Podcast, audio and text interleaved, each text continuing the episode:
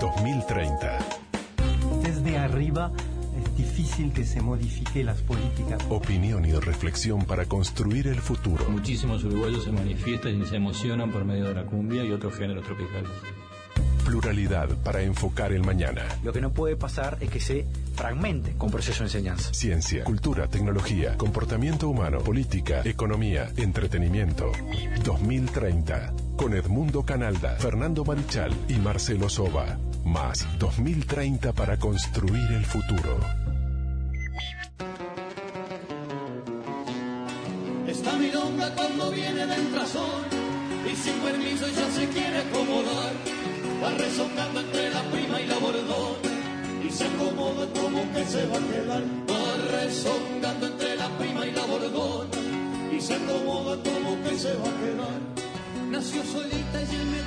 Señoras y señores. Ya Estamos en 2030.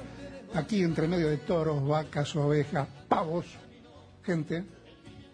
Buenos días a todos los oyentes, sean ateos, sean creyentes, que en esta mañana soleada y sin brisa ponen 2030 en vez de ir a misa. Permítame, Marcelo.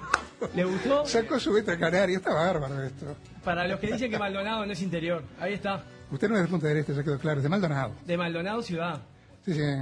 Incluso conoce el suburbio, quedó claro eso. Pero mire que estoy desafiando oyentes también, al 8810 a 2030 arroba espectador.com.uy. Quien ¿Que se anime. ¿Un versito? Y sí, yo le contesto todavía. ¡Pah! No Así sabía. de guapo me levanté hoy. Marichal, ¿cómo anda? Eh, muy bien, muy bien. Aquí un día hermoso para hacer radio, así que... perfecto. Un día hermoso para estar en la Expo Rural. También, claro. Uno puede pasear un montón, hay muchos stands de... ¿De qué? todo. De todo, de todo. Usted puede encontrar Dígame de todo que... Eh, por ejemplo, si usted quiere... mm, por ejemplo, usted puede agarrar y puede ir a, a la parte del vivero que yo no la conocía, Ah, bueno. que me pareció súper interesante. Y no sé, usted puede salir a pasear, usted, usted no, Sí, no sí, yo, yo salí y lo primero que vi fue porcelana china, así que no. Vi, No lo convence. billutería y porquerías de esas que están en las ferias. Igual en dos palabras más, Marichal empieza a promocionar un stand de software que debe haber, seguramente. Haber, ha de haber. Uruguay 21. De todas maneras, así. todo el tiempo que estuvimos esperando, alrededor de una hora, nos cruzamos permanentemente con toros y novillos, que iban en sentido contrario al nuestro. Exactamente, decían los compañeros de, de Pura Hípica que parece que los iban a, a bañar. Ah, mire usted. Y la verdad, con ojos urbanos, cuando aparecía un novillo, lo que yo veía era el churrasco con patas. Sí, la verdad que yo también, no, no lo puedo, no lo puedo evitar. Estefanía, ¿cómo está? Muy bien, gracias. ¿Está preparada? ¿Cómo le siente a usted estos aires rurales? Y lo mismo, ¿no? Estoy viendo muchas cosas que antes no, no veía. Yo qué sé, hay una, hay una librería y tiene, no se pueden encontrar cinco libros uruguayos. Está bien. De todas maneras, hay están que tienen cosas de artesanos, de cuero, hay ropa campestre, por si alguien quiere comprarse bombachas y chambergos. Hay una bombilla de plata para adorno, supongo, que mide alrededor de 80 centímetros de, de largo. Supone que para adorno, no sabe. Creo que no, capaz que esos mates grandes, yo qué sé. Hay olor a guiso de lenteja, porque se está haciendo de atrás un enorme guiso de lenteja para favorecer a la Teletón. Recién estaban limpiando, estaban poniendo el aceite, en fin. ¿Y la música que estamos escuchando cuál es? Estamos escuchando a la, a la banda, el dueto Copla Alta. ¿Cómo La- dueto? No se dice dueto, ¿No se dice? se dice dúo. El dúo, bueno, el dúo Copla Alta, la dentradora la canción. Copla Alta, esta es una recomendación de Walter Serrano Abella. Vamos a crear expectativa porque la semana que viene nuestro invitado central acá en la rural es el Serrano Abella que viene especialmente con una condición, que me den comida después, dijo. Bueno, mucha suerte para Serrano Bella. Y eligió Copla, Copla Alta, la dentradora, un dúo que está teniendo mucho éxito, ha ganado premios. Hay que animarse a sacar un dúo en 33, ¿eh? Hay que animarse. Bueno, nosotros nos animamos a tener un productor de 33, así que Bruno, ¿cierto? sí, sí, sí. Bruno conoce Copla Alta? ¿Sí? Dice que sí, pero como está no lejos le del micrófono. no le creo. No, es de la edad de. eh, Tiene la edad de Bruno, más o menos. Es cierto. Bueno, ¿cuál consigna quiere lanzar para nuestros oyentes? Bueno, estamos en la rural, se dice muchas veces que la rural es el, el interior que, que copa la capital, ¿no? Eh, o por lo menos esa era la, la- la frase de antes, ahora no, no sé si seguirá siendo. Entonces se nos ocurrió cómo se puede mejorar justamente al revés, la presencia del Estado en el interior. ¿Qué quiere decir la presencia del Estado? ¿Los policías, los juzgados? Todo, pero sobre todo la política capaz. Ah, no entiendo bien. Bueno, por ejemplo, siempre la, la queja que tenemos los del interior es que el, el Estado, eh, quien sea, quien esté de turno, siempre se acuerda de la capital. ¿No? Por ejemplo, bueno, me acuerdo hasta incluso la canción de Pablo Estramín, Morís en la capital, por ejemplo, si tenés que estudiar, si tenés que, que trabajar. Y, y nadie se acuerda del interior. Por ejemplo, los pueblitos del interior, nadie se acordaba. Nadie, se, nadie se acordaba o nadie se salvo, acuerda. salvo para juntar votos. Sin embargo, esto está cambiando en Uruguay. Hemos entrevistado a varios alcaldes y nos dicen, y además, por las dudas, entrevistamos alcaldes, por si el invitado de hoy nos miente mucho. ¿Quién es el invitado? El invitado de hoy es Álvaro García, director de la Oficina de Planeamiento y Presupuesto. Que la verdad, nunca uno lo encuentra en Montevideo, pasa recorriendo, abandonó la oficina, pasa recorriendo el interior, pasa de pueblo en pueblo, ahí haciéndose el simpático, dando plata. Y, según me dijeron varios alcaldes, controlando. Les dice, terminen a tiempo, que si no, no hay más plata.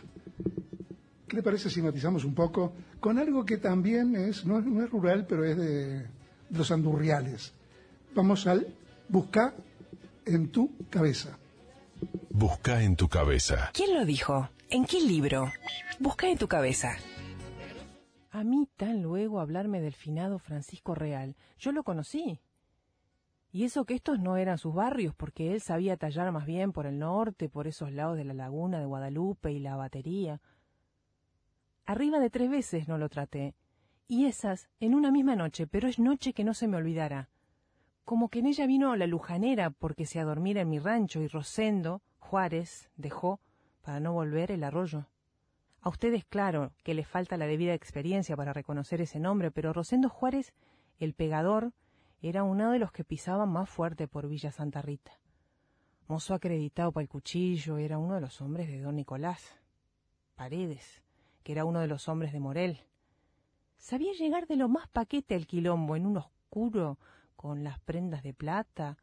Los hombres y los perros lo respetaban y las chinas también.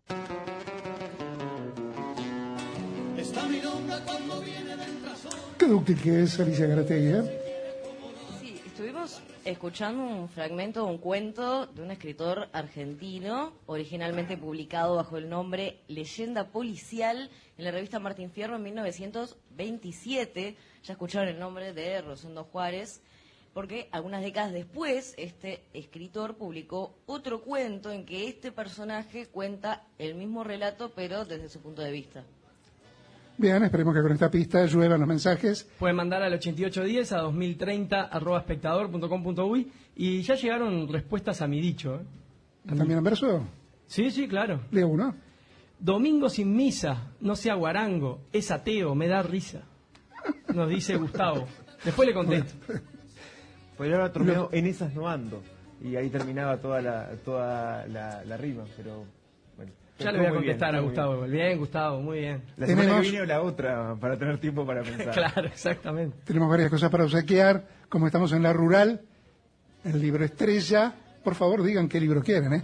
Agro, la revolución sorprendente de Rosana de la Sopa. ¿Se acuerdan? Rosana de la Sopa estuvo en esta radio, ahora está con Emiliano Cotelo en la tertulia agropecuaria, en la mesa agropecuaria. Para contrarrestar tanto campo y cosas raras, Tecno, de Carlos Pacheco, el impacto de la revolución tecnológica en la vida cotidiana. Un libro recién salido que vale la pena. Y un libro insólito, primer periodista cultural que tiene un libro dedicado a él. Claudia Mengual, excelente escritora, dedicó, hizo un libro sobre Jaime Clara y Sábado Sarandí. Se llama Una mirada al periodismo cultural y, como hemos dicho varias veces, Jaime Clara es uno de los mejores o el mejor periodista cultural con esos sábados enormes dedicados a eso. Y tenemos además cuatro entradas de cine para ver. Migas de pan. Damos, ¿cómo, ¿Cómo las damos? ¿Damos dos a cada uno?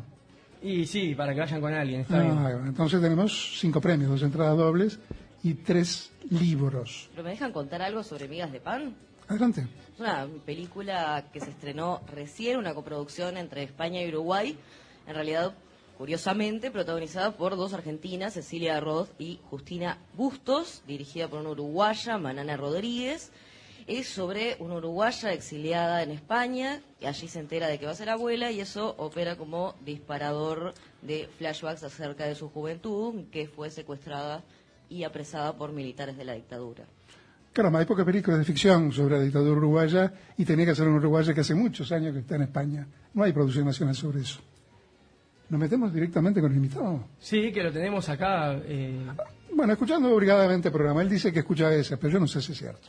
Bueno, ya le podemos preguntar a Álvaro García, como ya dijimos, director de la Oficina de Planeamiento y Presupuesto, es contador público, profesor, político, pertenece al Partido Socialista. Acá Marichal me puso letrista, yo le quiero preguntar si sigue siendo letrista. Vende verso. No se deja de ser nunca letrista. Muy bien, fue presidente de la Corporación Nacional para el Desarrollo en 2005-2008 y ministro de Economía entre 2008 y 2010. También, como dijo recién, se destacó como letrista de la murga contra farsa para la que escribió entre el 87 y el 2006, obtuvo cuatro primeros premios en el concurso oficial de agrupaciones de carnaval y desde marzo del 2015, como ya dijimos, es director de la Oficina de Planeamiento y Presupuesto.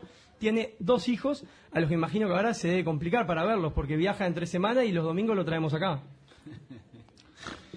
Lo lleva al baby fútbol a los A hijos. veces viajamos los domingos también. Este, bastante seguido, por suerte.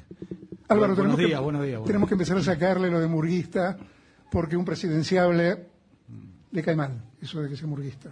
O no, no sé, yo no sabía, en Pero esta altura el, no sé. el país que tiene el carnaval más largo del mundo, ¿por qué no puede ser un El murguista? más aburrido y el más formal y el más largo del mundo. Bueno, eso no sé, capaz que el, Da para varios programas. eso. Sí, sí, sí. Pero Esa dígame, es verdad, es así. ¿Eh? Salvo alguna murga que en su momento fue revulsiva, es un carnaval aburridísimo este, ¿no? No, no, no, para nada. se lo está diciendo una persona que ganó cuatro veces. No Sí, le sí, puede sí, decir esto. Pero con una murga muy especial, no era cualquier cosa.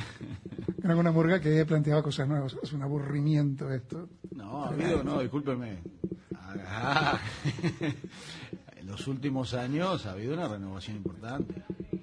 Es más, para muchos de los que nos gustaba más la murga, la murga tradicional, este, yo ahora voy a ver muchísimo las mal llamadas murgas jóvenes, porque ya no son tan jóvenes. No, no, no, ya. Pero este, realmente, si hay, si, hay, si hay algo vivo en el Uruguay es la murga. Bueno, puede ser como la ópera Usted china. del carnaval en general, ¿no? Yo le estoy hablando de Ah, murga en particular. La ópera china también en China es muy popular y uno la ve y es un mamarracho. Una cosa horrible, pesada, aburrida. Y los chinos adoran la ópera china. Los chinos de antes, los chinos comunistas y los chinos supercapitalistas de ahora van y ven ópera china, como acá se ve la murga. ¿Sabe que a mí me parece que usted está haciendo demagogia hoy, Canalda? Porque como estamos en la asociación, estamos en la, en la Expo Prado, estamos escuchando música popular folclórica, se podría decir, usted está queriendo quedar bien con esa gente y, y dándole, dándole palo a los carnavaleros. Me parece que va por ahí lo suyo. Si usted supiera, si algún día Estefanía, que es la encargada de música, me deja elegir música, las veces que le he sugerido, cero bolilla. Algún día... Porque debe ser en español, seguramente. No, para nada, para nada.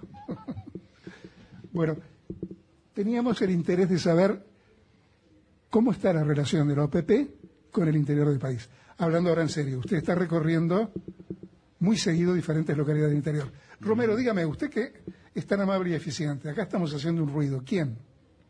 Un ruidito permanentemente y no, no son tambores, ni cascos de caballos. Que no movamos nada, dice Romero. Muy bien. ¿Es cierto que estamos recorriendo tanto el interior? Eh, sí, menos de lo que deberíamos quizás, pero digamos, ahí hay un equilibrio. La afirmación esa de Canalda de que abandonamos la oficina no, no, no es así, Canalda. Entonces se esconde, porque Eh, cuando uno lo aquí llama a la buscar oficina, un equilibrio, no eh, está. Hay que, hay que buscar un equilibrio entre estar en la oficina y estar en el territorio. Y tratamos de hacerlo de la mejor manera que podemos. Eh, realmente, si para todas las actividades que, que están previstas estuviéramos presentes en el interior, no estaríamos en Montevideo. Eso, eso es así. Entonces tratamos de buscar ese equilibrio. Por diferentes motivos. Uno de los motivos principales, o prim- el primero que se me ocurre, es el tema de, los consejos de ministros en el interior. Y eso nos lleva aproximadamente una vez por mes a este, estar un domingo en una localidad X, la definida, con entrevistas con fuerzas vivas del lugar, que así lo solicitan en un, en un procedimiento bastante prolijo la semana anterior, y los lunes de mañana este, acompañar al, al presidente en el Consejo de Ministros con el Consejo de Ministros abierto. Una experiencia realmente, no sé si inédita, pero casi, porque yo quisiera saber cuántos países del mundo y cuántos presidentes pueden hacer lo que, lo que se hace aquí en Uruguay. ¿verdad? Sin que le tiren huevos, dice usted. Y bueno, eh, saque la cuenta. Todavía no tiran huevos. Este, el, el abrir el micrófono a cualquier ciudadano que se arrime hasta allí y pueda plantear lo que desea, este, realmente me parece que no, por lo menos en países de la región es inimaginable. Punto fuerte de Vázquez, se, se, se anima a poner la cara y cuando hay protestas un poco radicales, digámoslo así, pone la cara, habla dice, no, no, espera. Tiene autoridad como para encarar todavía a la gente. Usted le toca un poco la brava porque lo que no le corresponde a este ministerio, este ministerio, este ministerio, que han de ser la mayoría de los problemas, va para el OPP. Anote. Eh, eh, eh, no, Vázquez es, dice, no anote. tan- no es tan así, pero no le falta tanta razón. La OPP es una oficina de presidencia, eh, es de rango ministerial porque participamos en el Consejo de Ministros eh, y es transversal. Esto quiere decir que cualquier tema puede tener que ver con, con OPP, más si tenemos en cuenta que es la oficina encargada de las relaciones con los gobiernos subnacionales, con los intendentes y con los municipios, ¿verdad? Con los municipios, sí, sí. La relación con los municipios a mí me quedó muy clara después de esta ronda que hicimos. Tenemos que ir a corte, dice usted, pelado. Bueno, vamos.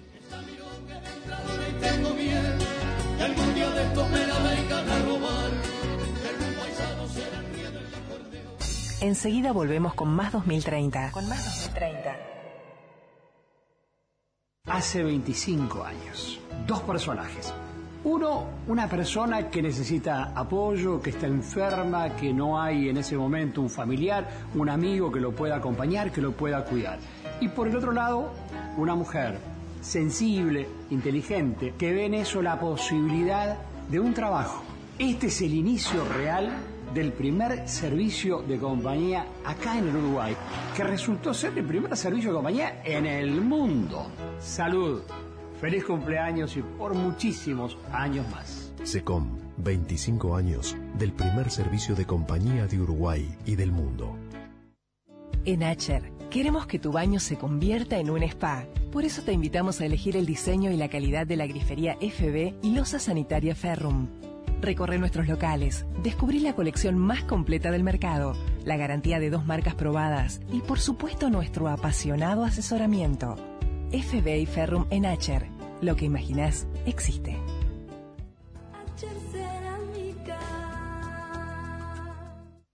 Aquí hay personas trabajando con un hondo sentido humano, que cuidan cada detalle y que saben que lo bien hecho es expresión de respeto. Por eso, en este parque encuentro la dignidad y la contención que quiero para mi familia. Plan aniversario. 24 cuotas en pesos sin intereses. Parque del Recuerdo. Tu parque. Tu historia. 2709-8241. 2030. Pensando para, pensando para cambiar.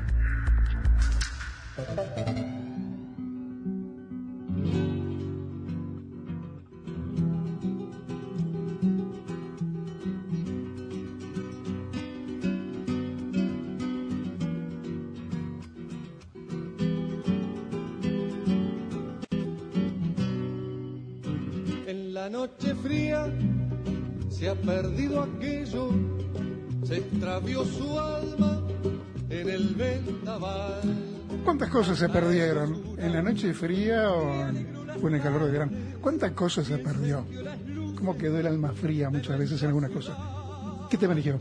Elegí aquello de los Zucará, esta selección mía, ¿no? De Serrano Abella, que va a estar, va a ser aleatorio. Además, sí, algo de carnaval tiene, claro. Le sucará un dúo de Rocha, uno de los muchachos que inició este grupo falleció, el otro sigue con el nombre de El Sucará. Y fue en aquel momento que surgieron, fueron una pegada, realmente le gustó a todo el mundo. Y venían de allá, del este, de Rocha. ¿Estamos con quién?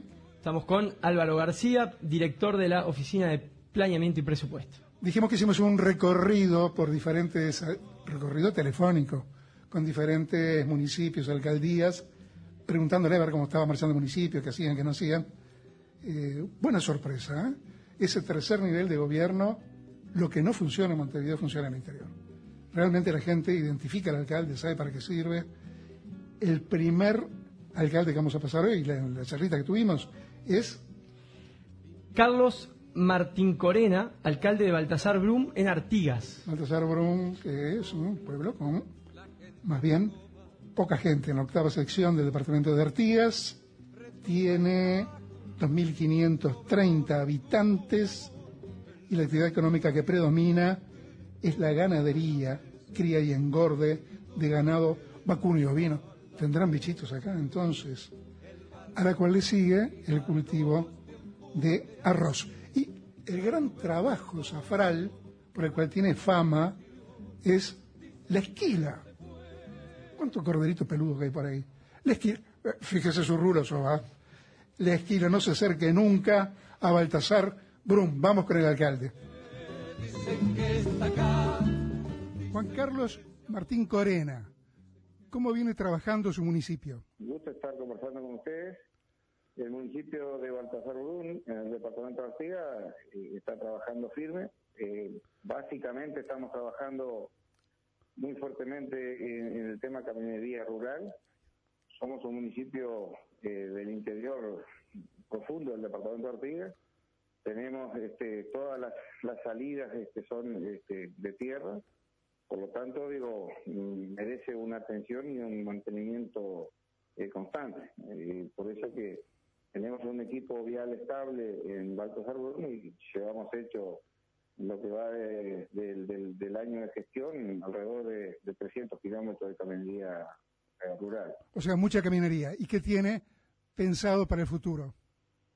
Y bueno, nosotros este, hay un, un, un, reclamo constante de la población de Baltasar Rubún que quiere salidas este, rápidas y, y, y, en condiciones. Digo, nosotros días pasados tuvimos este, una manifestación de, de, de vecinos de Brun y Gonzalo este, frente a, a, lo que nosotros llamamos el monumento, este, reclamando por una promesa que se ha hecho por parte del gobierno, que lleva más de 10 años de hecha, de la bitumización de, de los 30 kilómetros, y se han hecho solamente 9, faltan 21, que están en pésimo estado, no ha habido respuesta, y bueno, el municipio ahora, como, como corresponde, y atendiendo reclamos de los vecinos, por cuenta nuestra, este, estamos haciendo un mantenimiento este, con, con, con, Tosca nuevamente, ¿no? Con Tosca, muy bien. Así que la principal dificultad para los próximos tiempos es conseguir que las promesas se cumplan en cuanto a bitumen.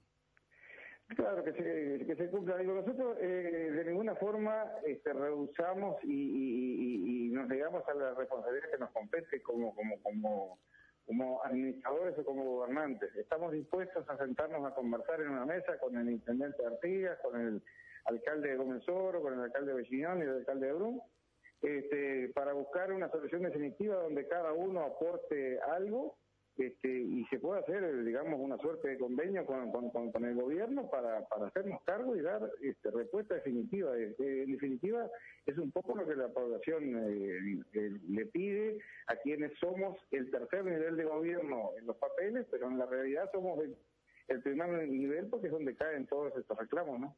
Juan Carlos, ¿se siente útil usted en su puesto?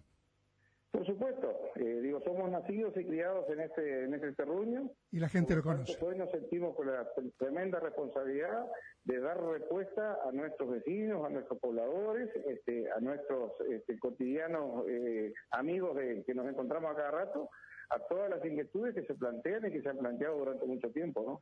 Muchas gracias, ¿eh? Muchas gracias a ustedes.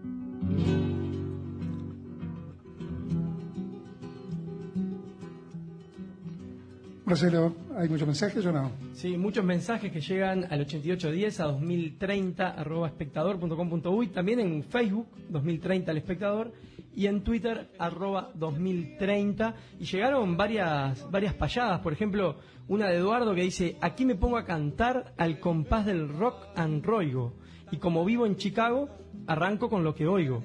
El exilio es bravo, hermano, es algo que te revienta y yo para desquitarme los domingos 2030. Por eso acá desde el norte les mando un abrazo o dos, especialmente a los gauchos de allá de Tacuarembó. Qué bien. La verdad que he quedado totalmente opacado. Menos mal que lo hice al sí, principio. sí, sí, Dígame, ¿qué está fue un pasando? ¿Qué está pasando con el buscar en tu cabeza? ¿La gente responde o no? La gente responde, tienen que acordarse que nos mandan qué libro es por el que quieren participar, si Tecno de Carlos Pacheco, Agro, La Revolución Sorprendente de Rosana de la Sopa o Una mirada al periodismo cultural, Jaime Clara y Sábado Sarandí de Claudia Amengual. Libro imperdible este último. ¿eh? Y si no, también pueden participar por una entrada doble, se podría decir, para Migas de Pan, la película que ya reseñó Estefanía. Pero bueno, estamos, estábamos escuchando también al, al alcalde de Baltasar Brum, eh, Carlos Martín Corena, que dabas, eh, qué, qué es lo que, lo que precisa, estaba diciendo cuál es la situación del Sí, sí. Insiste- caminería, ¿no? Todos los alcaldes insisten en la caminería sin duda. Y una característica común es que todos están en una actitud constructiva, es decir, más allá del pelo político, están dispuestos a hablar, a negociar, a conseguir y no dispuestos a hacer zancadilla fácil, como se hace acá en Montevideo. García, además de consejos de ministros en donde estoy seguro que le tiran el grueso del fardo porque el ministro de Obras Públicas dice, sí, sí, voy a hacer esta carretera, esta carretera, esta carretera. Pero aparecen pedidos y pedidos y pedidos. Usted, además de eso, se toma el auto, va, recorre, va a alcaldías, va a ciudades, ¿a dónde va? El día anterior de cada Consejo de Ministros tenemos una serie de reuniones preprogramadas, entonces ahí tomamos contacto con una serie de realidades a demanda. Depende de, los temas, digamos, ¿no? Este, y ahí aparecen la mayor cantidad de temas diferentes. Cuando vemos que es un tema bien específico de un ministerio, lo derivamos. En general la gente pide a más de una reunión, se reúne con más de un ministro. Y este, efectivamente, por ejemplo, en los casos de, inundaciones de fin de año importantes en el norte del país, recorrimos varias de las zonas que, se habían inundado y, y- sobre todo algunas medidas que se tomaron inmediatamente, por ejemplo, en, en el caso de, de muy pequeños empresarios, de microempresarios, el tema de vincularlos con República Microfinanzas.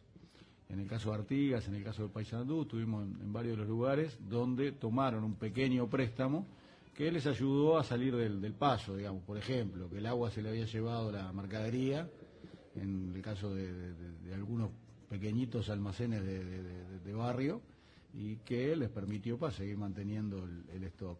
O una señora que, que- hace pollo al espiedo los domingos y, este, y que se le había deteriorado y que tenía que... Bueno, entonces, este, mm, esas recorridas son, son permanentes, así como también con los intendentes, ¿no? En las obras que se hacen con fondos que tienen administración de la OPP. Pero usted controla además, ustedes controlan que los fondos que han ido efectivamente se cumplen las tareas que se habían acordado. Sí, claro. Eh, ahí hay diferentes tipos de fondos. Hay un fondo que está, el que es el principal, que es el de libre disponibilidad, que está en el, por el artículo 214 de la Constitución, que ese, digamos, este, forma parte de los recursos que las intendencias reciben para completar su presupuesto. Después hay otro, ese fondo es de fondo de libre disponibilidad, o sea que el, control que puede ejercer el Estado en una actividad que es autónoma, como es la, actividad de las intendencias, es a través de sus presupuestos y de la ejecución de sus presupuestos. Sin embargo, hay otros fondos, uno relacionado con, con un préstamo BID importante de 90 millones de dólares por periodo de gobierno, eh, o los fondos de desarrollo del interior, o los fondos para caminería, que se, se unificaron todos en este periodo de gobierno a nivel de, de OPP, ahí hay un control a, a nivel de proyecto. Se realiza un proyecto previamente, un diseño por ingenieros, se conviene a solicitud de la Intendencia, a decisión de la Intendencia, ¿verdad? Porque la autonomía de la Intendencia es así, eh, y se recorre todo el proceso, el proceso de, de- diseño de la obra, de, de licitación, de adjudicación y de control posterior. Todo esto los ciudadanos lo pueden encontrar en el Observatorio Uruguay y en el Mirador Ciudadano. ¿Qué son estas cosas? Son dos lugares de la página web de la OPP, www.opp.gov.uy.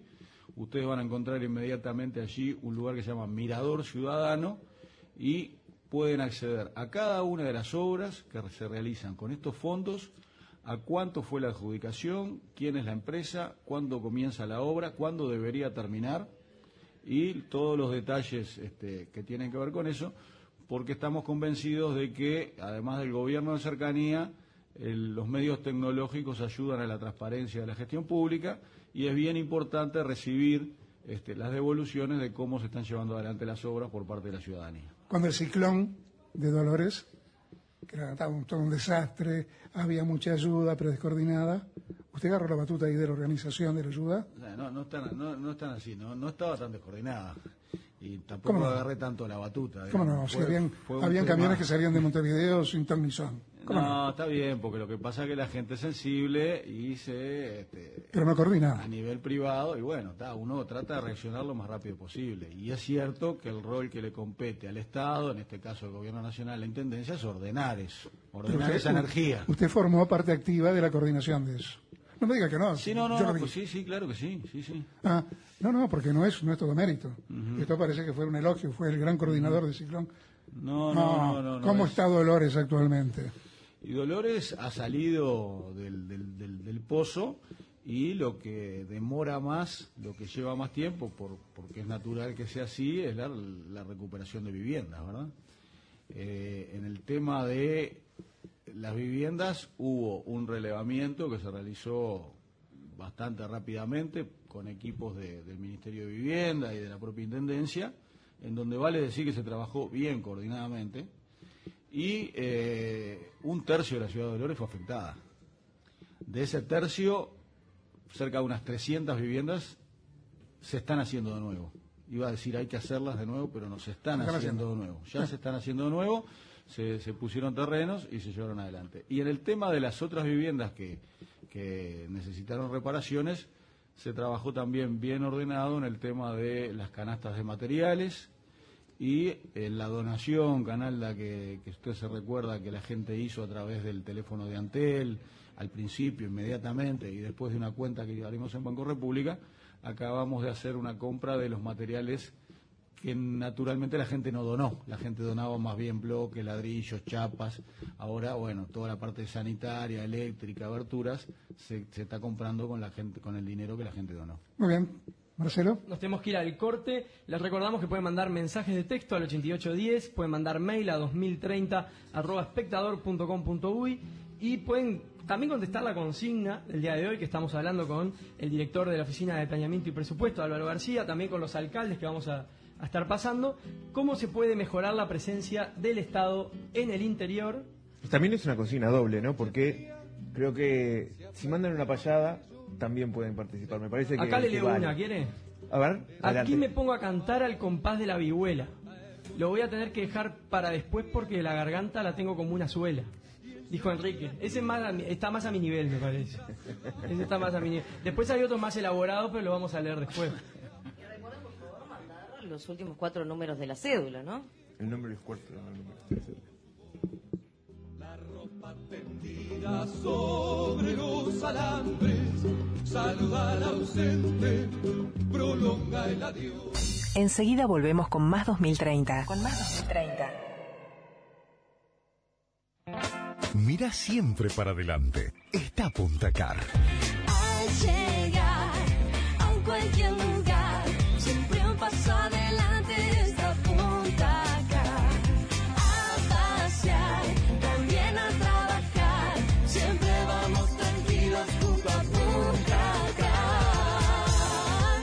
Car. Punta Car, siempre un paso adelante. Reserva tu auto por el 29002772. Espectador. Ahora. 2030. Edmundo Canalda guía la reflexión sobre el futuro desde la realidad. A continuación, Espectador al día, servicio de noticias de fin de semana con la conducción de Martín Pintos. a las 13.30. Tímpano, una recorrida por lo que importa, de la mano de Daniel Biglietti. Espectador. La primera radio. El sentido de la vida, el sentido de pertenencia, el sentido de la oportunidad, la decisión fundamental en todos los sentidos para honrar tus afectos y asegurar la tranquilidad futura de la familia. Plan aniversario. 24 cuotas en pesos sin intereses. Parque del Recuerdo. Tu parque. Tu historia.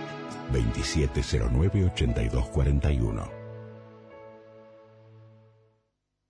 siguiendo nuestra convicción de ser fieles a nuestro terroir y a cada añada, y con la elaboración cuidadosa que nos caracteriza, hemos logrado vinos únicos que han sorprendido a nivel internacional.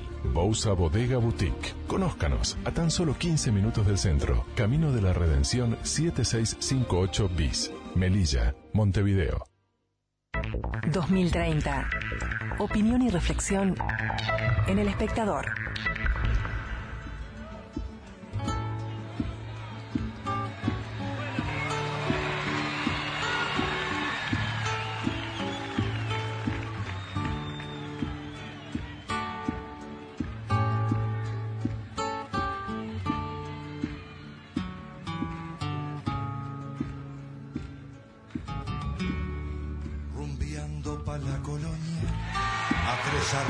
De distancia.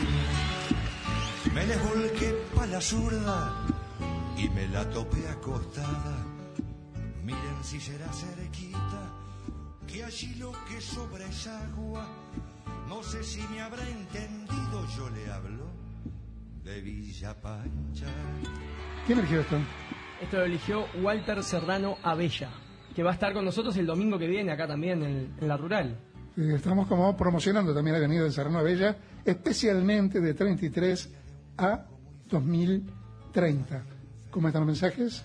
Bien, llegan muchas payadas contestándome. Por ejemplo, acá Juan que nos dice, estimado amigo Soba, no le voy a mandar rima boba, ni rulo, ni roncha, ni rendija, para que no me destrocen fija. Aunque sea de Maldonado, usted ve campo solo en el Prado. Está bien, está bien. Después les contesto a todos. ¿eh? Me parece que está un poco quieto por difícil el busca en tu cabeza. Busca en tu cabeza. ¿Quién lo dijo? ¿En qué libro? Busca en tu cabeza.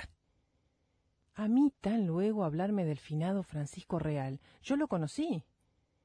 Y eso que estos no eran sus barrios, porque él sabía tallar más bien por el norte, por esos lados de la laguna de Guadalupe y la batería. Arriba de tres veces no lo traté. Y esas en una misma noche, pero es noche que no se me olvidará. Como que en ella vino la lujanera porque se adormira en mi rancho y Rosendo, Juárez, dejó, para no volver, el arroyo. A ustedes, claro, que les falta la debida experiencia para reconocer ese nombre, pero Rosendo Juárez, el pegador, era uno de los que pisaban más fuerte por Villa Santa Rita. Mozo acreditado para el cuchillo, era uno de los hombres de don Nicolás. Paredes, que era uno de los hombres de Morel. Sabía llegar de lo más paquete al quilombo, en un oscuro, con las prendas de plata. Los hombres y los perros lo respetaban y las chinas también.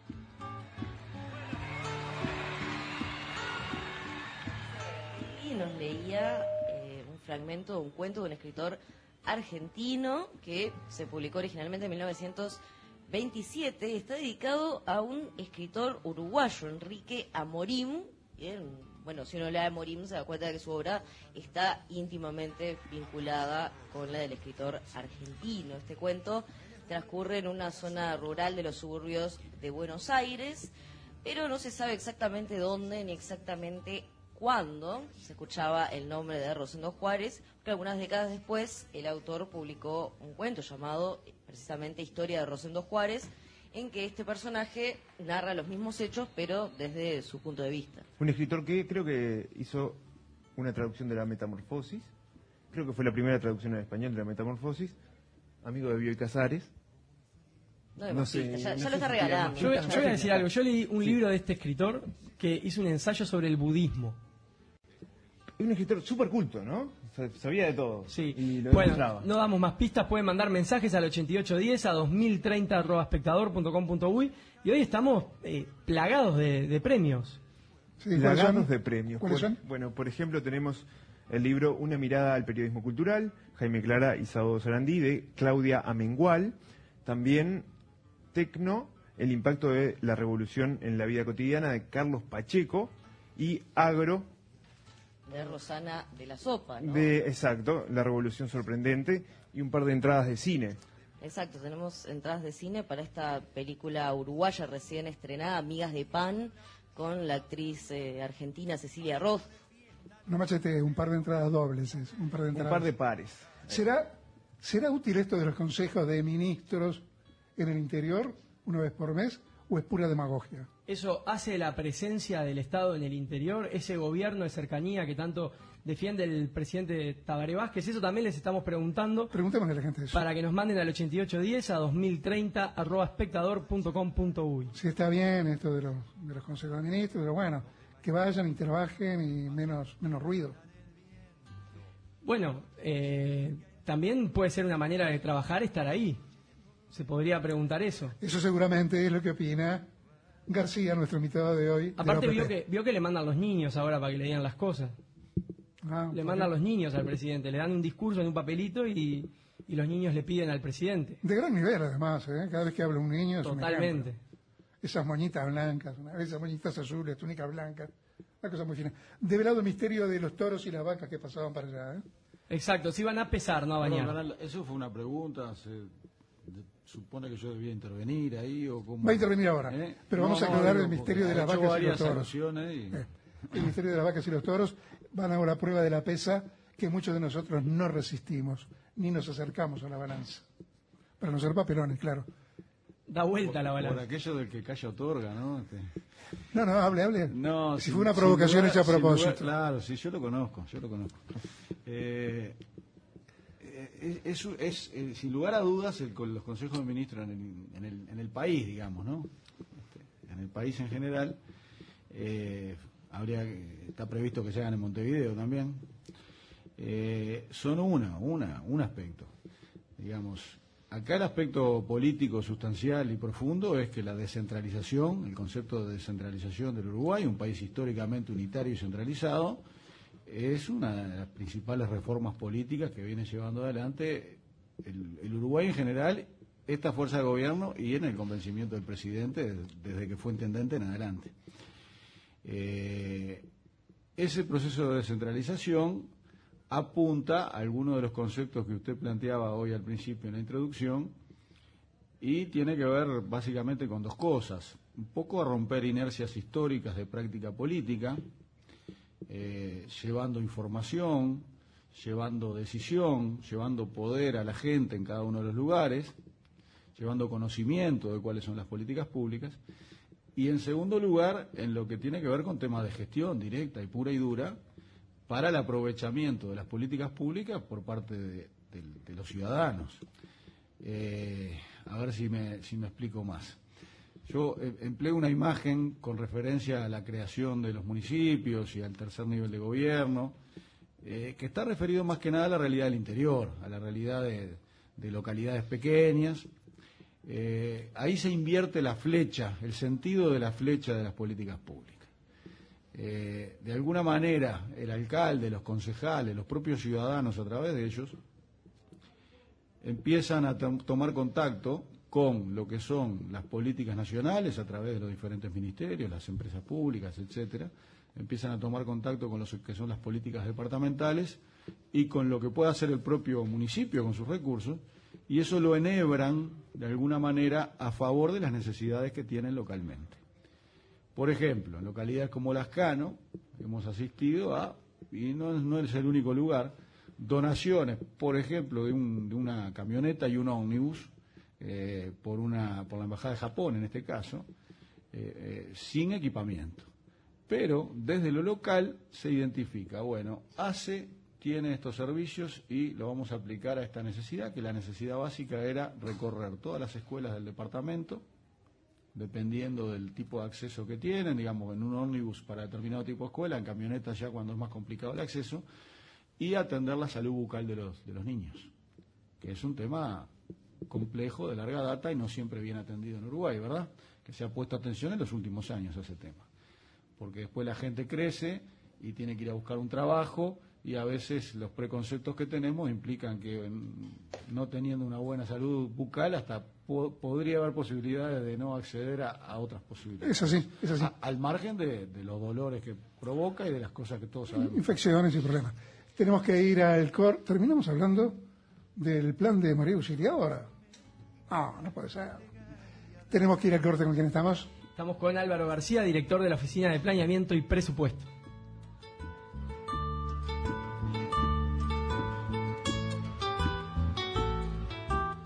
Enseguida volvemos con más 2030. Con más 2030.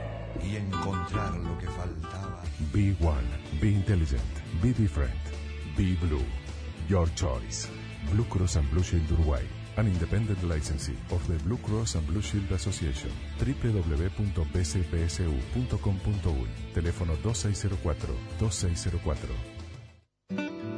Hay una sola previsión, única, con las mejores salas velatorias y servicios de calidad superior. Única, con libre elección entre empresas de primer nivel. Única, con acceso a panteón social en los principales cementerios. Única, con cuota promedio y su exclusivo plan familia. Como siempre, el precio más accesible y la cuota no varía por cambio de edad. Hay una sola previsión. Súmese a la mayoría. Afíliese por el 0800 8160. Daniel Castro conduce La mañana del espectador. ¿Qué tal? ¿Cómo les va? Bienvenidos a la mañana del espectador por 8.10 AM para todo el país. Hoy puede ser un gran día. De 7 a 8. las noticias más destacadas del día. Tránsito. Música, deportes Análisis económico. y contactos con la región. De 8 a 9. Entrevistas, De 9 a 10. la tertulia, Y de 10 a 11. café y actualidad. Nos ponemos a punto con los temas más importantes de la jornada. De lunes a viernes de 7 a 11. La mañana del espectador. Por el espectador. Y en simultáneo, de 7 a 10 de la mañana, por Concierto Urbana 92.5 FM de Montevideo. 2030. Para pensar juntos el futuro, escríbanos a 2030.espectador.com.uy. Tengo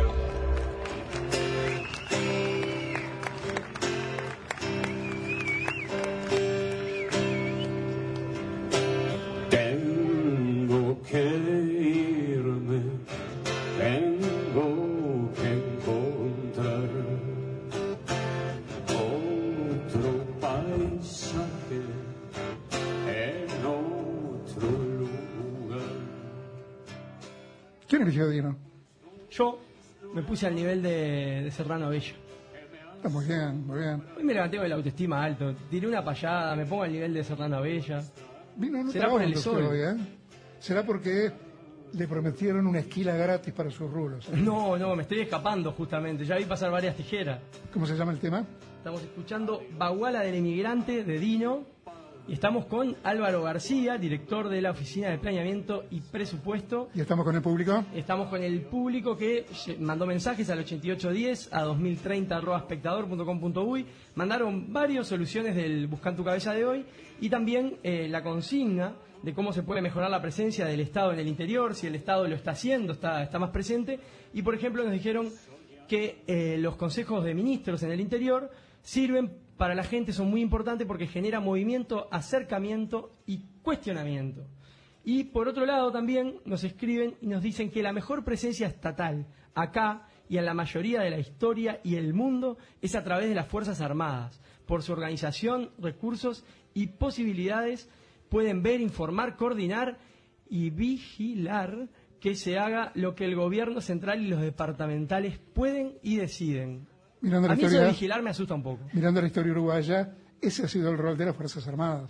Estaba, junto con el correo, junto con el ferrocarril, las Fuerzas Armadas estaban en todos los lugarcitos del interior, cuarteles que hoy no sirven para nada, que en su momento dieron integridad territorial, es cierto, y servían exactamente para todo eso que usted dijo. Y también vale destacar que cuando hay emergencias, también siempre se lo llama. Bueno, se vio, supongo que García lo puede decir mejor, pero en, en todo lo que fue en Dolores y siempre que hay algún problema acá también lo llaman. Bueno, Montevideo, ¿no? Cuando, Exactamente. Cuando Montevideo está ahogada de basura, van los soldaditos a juntarla. Supervisado por algún capitán, claro, que no, no se ensucia, pero va. Está bien. Dijimos que habíamos hecho una recorrida con algunos alcaldes del interior. Acá sigue pasando, frente al precioso stand del espectador, muchísima gente que mira para adentro diciendo, ¿y esto qué es?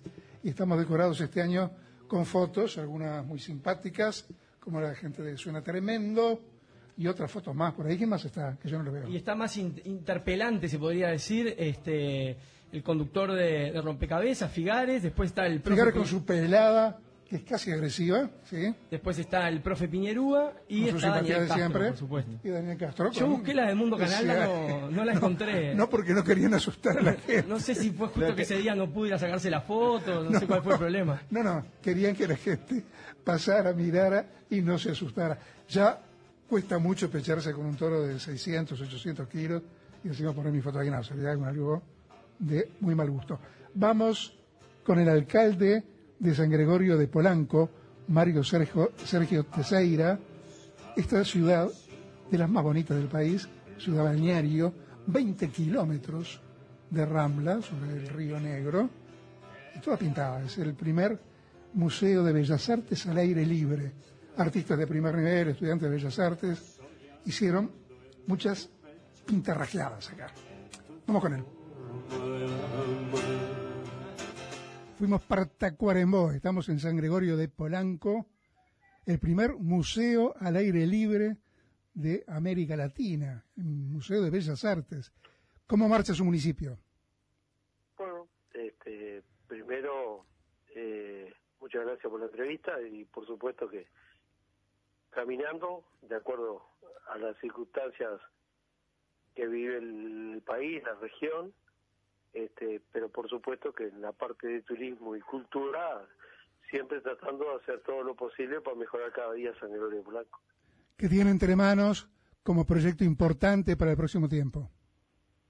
Bueno, en el momento estamos con, con el Parque Lineal Costero con Rambla, acá frente a lo que son las playas de San Gregorio de Polanco, un- una rambla de un kilómetro, que bueno, nos ha tenido un poco trancado la grande crecida del río Negro y además este, esto es tiempo de lluvia que nos permite continuar con la obra, pero es una obra de una inversión de 4 millones de, de dólares que le va a servir mucho a la comunidad de San Gregorio y también al, al, al turista que nos visite de ese hermoso espejo de agua que tenemos. Y también estamos con algo muy sensible para la población que es el, el nuevo cementerio de San Gregorio de Polanco con, con 60 nichos, parcelas, este, unarios, que era de mucha necesidad para, para toda la población. Mirando para adelante, ¿qué problemas grandes tiene el municipio? Bueno, eh, en el momento el municipio lo que está necesitando es maquinaria, este, maquinaria pesada, este, como moto niveladora, un camión regador, etcétera, porque las calles, la una ciudad que crece mucho con el, tema de turismo y, y cada vez se está ampliando más y tenemos muchas calles, calles para arreglar y no podemos depender de, de que vengan desde la intendencia eh, que tiene que, que- estar velando por, por, por toda la necesidad de todo el departamento, que es muy grande, es un de- departamento muy extenso, y lo que nosotros sí este, estamos esperando es que San Gregorio necesite urgentemente es un equipo vial de forma urgente. ¿Dialoga bien con el intendente? Sí, no, perfecto, las relaciones son son buenas, como lo, lo hicimos también en la vez anterior cuando fuimos alcalde. Este, siempre mm, pienso que pasa por ahí la llave de que hay que saber este llevarse bien entre todos porque el único favorecido o perjudicado eh, eh, es la población, ¿verdad? Y yo Muy pienso que los tiempos de elecciones son uno solo y después hay que ponerse a gobernar para la necesidad de la población. Mario Sergio Tesaira, le agradecemos mucho. Todo el agradecido soy yo y siempre la orden acá por la zona balnearia de la península dorada. Bien, escuchábamos al alcalde que tiene 20 kilómetros de, de Rambla, pero no, son de costa, de playas. De playa, preciosa playa de Rambla, no. La van a tener algún día. Y seguramente, ahora que, que se va a mover esa zona, seguramente le hacen una buena Rambla para, para finlandeses. Sí, además en San Gregorio que tienen un proyecto muy lindo de con libros, heladeras que tienen libros adentro, uno va, eh, están en las plazas, según tengo entendido, uno va a la, la- a la heladera, la abre, saca un libro. Congelado, lee. frío. Yo me imagino que protegido más que más que frío, pero ¿quién, quién le dice que esas heladeras no estén enchufadas? Y, y uno lo lee y después lo vuelve a dejar. Un proyecto muy interesante. ¿Cuánta iniciativa de esta gente? eh? Eh, ¿Se encuentran muchas iniciativas originales en el interior? Se encuentran, eh, y en el caso particular de San Gregorio, eh, lo nombró el alcalde recién, es una obra bien importante, 4 millones de dólares a través del, del programa de desarrollo de gestión subnacional. Son fondos nacionales aplicados a un kilómetro de rambla para embellecer lo que es ya la, la- la belleza natural de, la ciudad, con todas esas, esas costas sobre el río. Un lugar que a mí en particular me llega bastante de cerca porque ahí fue donde la Juventud Socialista post dictadura hizo el primer campamento llamado Tolderías que se hace en, en enero y me tocó me tocó asistir allá como estudiante en realidad ya estaba recibido pero recién recibido de ciencias económicas y era una, una fue un campamento espectacular en el año 86 30 años después me toca ir con mi hija y con el alcalde, con el intendente de Arrosa, con este, bueno, algún diputado, senador eh, que estaba presente también, mm, inauguramos en el lugar donde se hizo aquel campamento una chapa recordando los 30 años de, aquel evento, eh, que la verdad que, que, bueno, que nos llega bien de cerca. San Gregorio es una ciudad preciosa, eh, acaban de, llevar adelante la fiesta de la Tararira, que es un, un aspecto bien, bien lugareño. Eh, como ustedes planteaban, está el tema de, de, bueno, de, toda esa, esa movida de, de muros y de, arte este, público que, se planteó y tiene posibilidades de un, de un importante desarrollo. Yo creo que la Rambla le va a dar un, un impulso, un impulso bien grande a, este, a esto. En cuanto a lo que decía el alcalde referido a maquinaria, este es un resorte, los municipios tienen un presupuesto que está dentro del presupuesto de la Intendencia. O sea, hoy en día, todavía, creo que eso puede evolucionar más, los municipios tienen su presupuesto incluido dentro del presupuesto de la Intendencia, con un plan particular que en parte es alimentado por el Fondo de Incentivo a la Gestión de los Municipios, que viene creciendo fuertemente en este periodo de gobierno. De hecho, se va a multiplicar por 10 lo que era del periodo anterior al año 2019 este, el Fondo de Incentivo a la Gestión de los Municipios, como una manifestación monetaria concreta del apoyo a la descentralización. Muy bien, escuchamos a Álvaro García, director de la Oficina de Planeamiento y Presupuesto. Nos tenemos que ir al corte, vamos a leer unos mensajes. Por ejemplo, nos aclaran de las Fuerzas Armadas que pueden ayudar a vigilar no a la gente, sino a lo que hacen las empresas contratadas por el Estado, las intendencias, el tránsito. Así que vale la, la aclaración que a mí me preocupaba un poco. Mensajes que llegan al 8810 a 2030 arroba espectador.com.uy. También recuerden que pueden entrar en Facebook 2030 El Espectador o en Twitter arroba 2030. Participan, bueno, por tres libros o dos entradas dobles al cine. Nos mandan su nombre, los últimos cuatro números de la cédula. Ahora tenemos que ir a escuchar el informativo con Enrique Lista. 2030. Para pensar juntos el futuro, escríbanos a 2030.espectador.com.uy.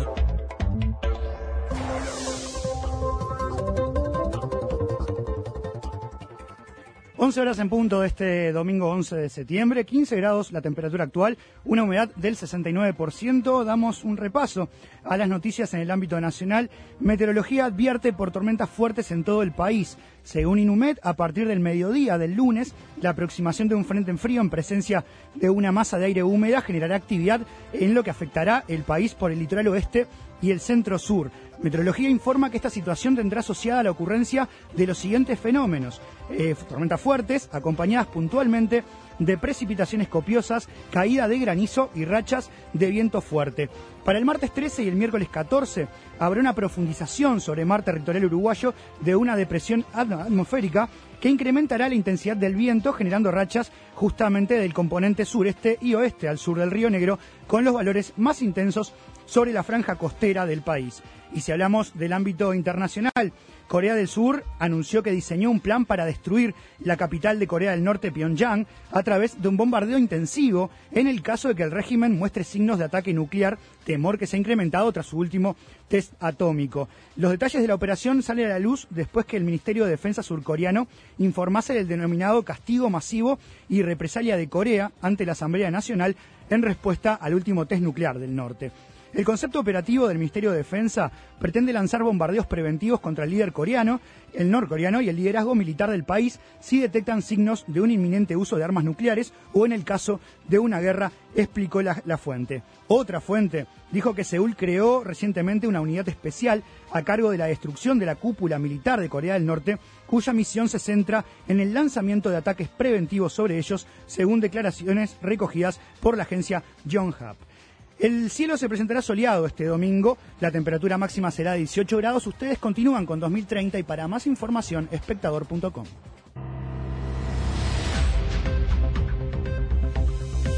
Espectador. La primera radio. 2030. Opinión y reflexión en el espectador.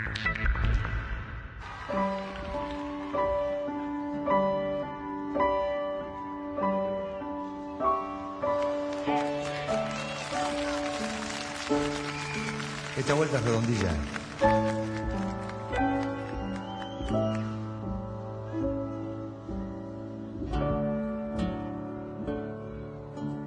Con cinco medias hicimos la pelota y aquella siesta perdimos por un gol. Una perrita que andaba abandonada pasó a ser la mascota del cuadro que ganó.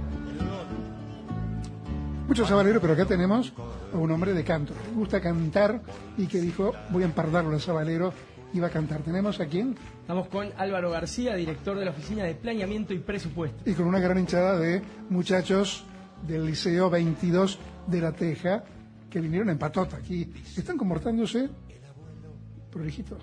No hablan, no dicen nada. La verdad que sí, en el corte estaban haciendo un poco más de ruido, pero ahora se ve, como ya entienden de esto, arrancó el aire y se quedaron todos, todos quietos. Tiene público juvenil Álvaro García. A ver, cante chiquillada. Empardarlo nunca porque realmente creo que es uno de los grandes. Usted tiene su estilo, Hay, hay una, hay una, una de las estrofas de Chiquillada que para mi gusto es una exquisitez. A ver. Y es, es una de las, de las letras que me parece mejor allá de, de arte popular. Un bochón de a medio, patrón de la vereda, te juro no te pago aunque gane el matón. Dos dientes leche me costaste gordito, la soba de la vieja, pero te tengo yo. Esperen. Pero caramba, se merece un aplauso. No apechugó, ¿eh? Yo pensé que iba a pechugar al No, final. no, no, no. No, no, no es un hombre eh, Quiero, quiero. pocas, Quiero cosas, pocas cosas lindas- tan lindas como cantar. Está bien, pero con la tarea que tiene usted, mitad que pasa viajando para el interior y mitad que tiene papeles y papeles y papeles. No hable que estamos al aire, señor. ¿Qué hace? ¿Lo vino a interrumpir una de la gente del liceo? Es, eh, no, no, es, me parece que, que no es del liceo, sino que es del público. Ah, caramba, pero no puede interrumpir en el medio de una nota. De las zonas del interior del país, hay una zona que se caracteriza por estar un poco deprimida, que es toda la zona noreste. ¿Le está espe- eh, dando especial atención? Absolutamente, Edmundo. Este, me parece bien pertinente la, la pregunta. El Uruguay tiene asimetrías históricas, históricas, en consecuencia del, del modelo, de modelo de desarrollo, de consecuencias históricas, cómo se han dado las cosas. Y en general, cuando se provoca desarrollo en algún lado, ese desarrollo llama más desarrollo y no eh, desarrollo hacia otros lugares. Me explico. Cuando viene una empresa, cuando se desarrolla una actividad, en general va a donde hay energía eléctrica, donde hay mejor infraestructura. Y es así que Uruguay tiene una L, una especie de L más desarrollada que el resto, que es el, sur, la costa del río la Plata y, y el litoral. Por razones agronómicas también, etcétera. De hecho, la zona centro del país y la zona noreste es donde se ubica básicamente el basalto. Hay otro tipo de actividades menos productivas y por lo tanto las políticas públicas y la responsabilidad del Estado tiene que estar destinada a, este, cambiar ese, el sentido de las cosas y a buscar un desarrollo armónico del territorio. Es así que este, en diferentes políticas se aplica el hecho de fomentar esa, esa zona del país. Y es así que también es bien importante esta, mm, este planteamiento de la empresa UPM de una tercera planta de, de celulosa que se ubicaría en el centro del país, con zona de influencia fuerte, eh, una inversión importante sobre toda la zona noreste, cosa que va a ser bien positiva. ¿Por, porque el noreste sí va a estar en el centro del país? ¿Por carretería para... por, carreta- por carreteras para eh, acercar los árboles o qué? Porque no hay que pensar exclusivamente que la zona que se va a desarrollar es donde esté una fábrica. La fábrica es bien importante, pero el- la zona de influencia y donde se desarrollan empleos, donde se mueve la economía, tiene que ver con donde, donde están todos los bosques, por ejemplo. Y los bosques eh, que, van a, que van a alimentar esta planta eh, están en, desde el sur de Rivera, eh, oeste, eh, perdón, este de, de, de Tacuarembó, eh, Cerro Largo, norte de 33 y, y La Valleja, y bueno, por supuesto Durazno. Usted está a cargo de la coordinación de la relación con un- esta empresa de pastera. Estamos trabajando, sí, este, en un grupo que ha, determinado el presidente, que es el grupo de ministros que, que se encarga de este tema, y este, le ha adjudicado a la OPP la coordinación del mismo. Claro, porque hay una cantidad de tareas de la OPP que acá ni siquiera hemos mencionado. Hablamos de la descentralización, que es un fenómeno absolutamente nuevo en el país. Descentralización, cuidado de la OPP por eh, las intendencias, respetar el tercer nivel de gobierno, en fin. De todo eso hemos estado hablando, pero no hablamos del otro rol de la OPP, porque capaz que el ministro de Economía no se lo deja hacer. El tema de, en definitiva, cuando se creó la OPP, un invento espléndido, eh, la idea era una especie de superministerio que organizara el presupuesto y sobre todo la planificación. La CIDE ya empezó a hablar de planificación y ahí se crea eh, la OPP. Planificación, que en Uruguay todavía es una palabra extraña, aunque ha aparecido en esta nota que hicimos en las alcaldías. Una especie de superministerio en el buen sentido, que tenía que supervisar la marcha de todo, que tenía que... El presupuesto es un arma decisiva, claro, armar el presupuesto. ¿Qué pasa? ¿El ministro de Economía no le deja meter cuchara en todo esto? No, no, en absoluto. Por supuesto que trabajamos en equipo y bien coordinados. Eh, creo que con referencia a esa mención, un, tema bien importante que introdujimos en, el, en este periodo de gobierno es la creación de la Dirección de Planificación. Eh, el Uruguay no tenía una instancia de mirada a largo plazo, nosotros entendemos que es imprescindible que la tenga. De alguna manera es devolverle el primer apellido a la oficina, ¿eh? planeamiento y presupuesto, y creamos la Dirección de Planificación, con, para decirlo muy, muy brevemente, con la idea de concatenar diferentes plazos. Tener una mirada bien larga de Uruguay, con técnica de prospectiva, así estamos trabajando, en cuáles son las, las apuestas estratégicas que el país debería realizar en materia económica, social, poblacional, cultural, ambiental, 2050. ¿ah? Una mirada bien larga. Un segundo plazo más corto, con estrategias de desarrollo más concretas, a la luz de lo que ha sido, por ejemplo, el Plan Estratégico de Energía, que hoy al Uruguay le permite tener buena parte, de, en a veces 100% de la energía eléctrica renovable en, Uruguay, bueno, llevarlo a otros planos en función de esa visión más larga, bajarlo al piso. ¿Para qué? Para que en un tercer nivel, que es el nivel de definición presupuestal, que es donde se terminan definiendo las apuestas monetarias que realiza el país, ese presupuesto esté orientado en esa mirada más larga. Porque a veces nos gana un poco el cortoplacismo y este, ese cortoplacismo nos aleja de los objetivos que tenemos que tener a largo plazo. Ahora, es más difícil hacer política a largo plazo, ¿no? Es más difícil, pero es imprescindible. Este, con una visión de Estado, con una visión de políticas de Estado, no hay más remedio, digamos. La democracia, por supuesto, que es el mejor sistema que se conoce, pero tiene esos, esos, esos plazos, esos ciclos, eh, en nuestro país es de cinco años, y genera determinada tendencia a resolver las cosas en cinco años. Y a veces, para algunas cosas es muy poco, hay que tener una mirada, sin lugar a dudas, más larga. Tenemos que ir al buscar en tu cabeza, que parece que viene medio complicadito hoy o no. No, ¿Cómo hay, hay muchas respuestas para participar de los libros de Jaime Clara, el libro Tecno o el libro de Agro de Rosana de la Sopa o las dos entradas dobles para el cine. Escuchamos el Busca en tu cabeza. Busca en tu cabeza. ¿Quién lo dijo? ¿En qué libro? Busca en tu cabeza. A mí tan luego hablarme del finado Francisco Real. Yo lo conocí. Y eso que estos no eran sus barrios, porque él sabía tallar más bien por el norte, por esos lados de la laguna de Guadalupe y la batería. Arriba de tres veces no lo traté, y esas en una misma noche, pero es noche que no se me olvidará. Como que en ella vino la lujanera porque se adormira en mi rancho y Rosendo, Juárez, dejó, para no volver, el arroyo.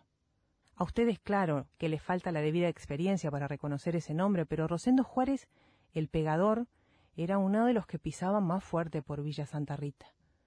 Mozo acreditado para el cuchillo, era uno de los hombres de don Nicolás. Paredes, que era uno de los hombres de Morel.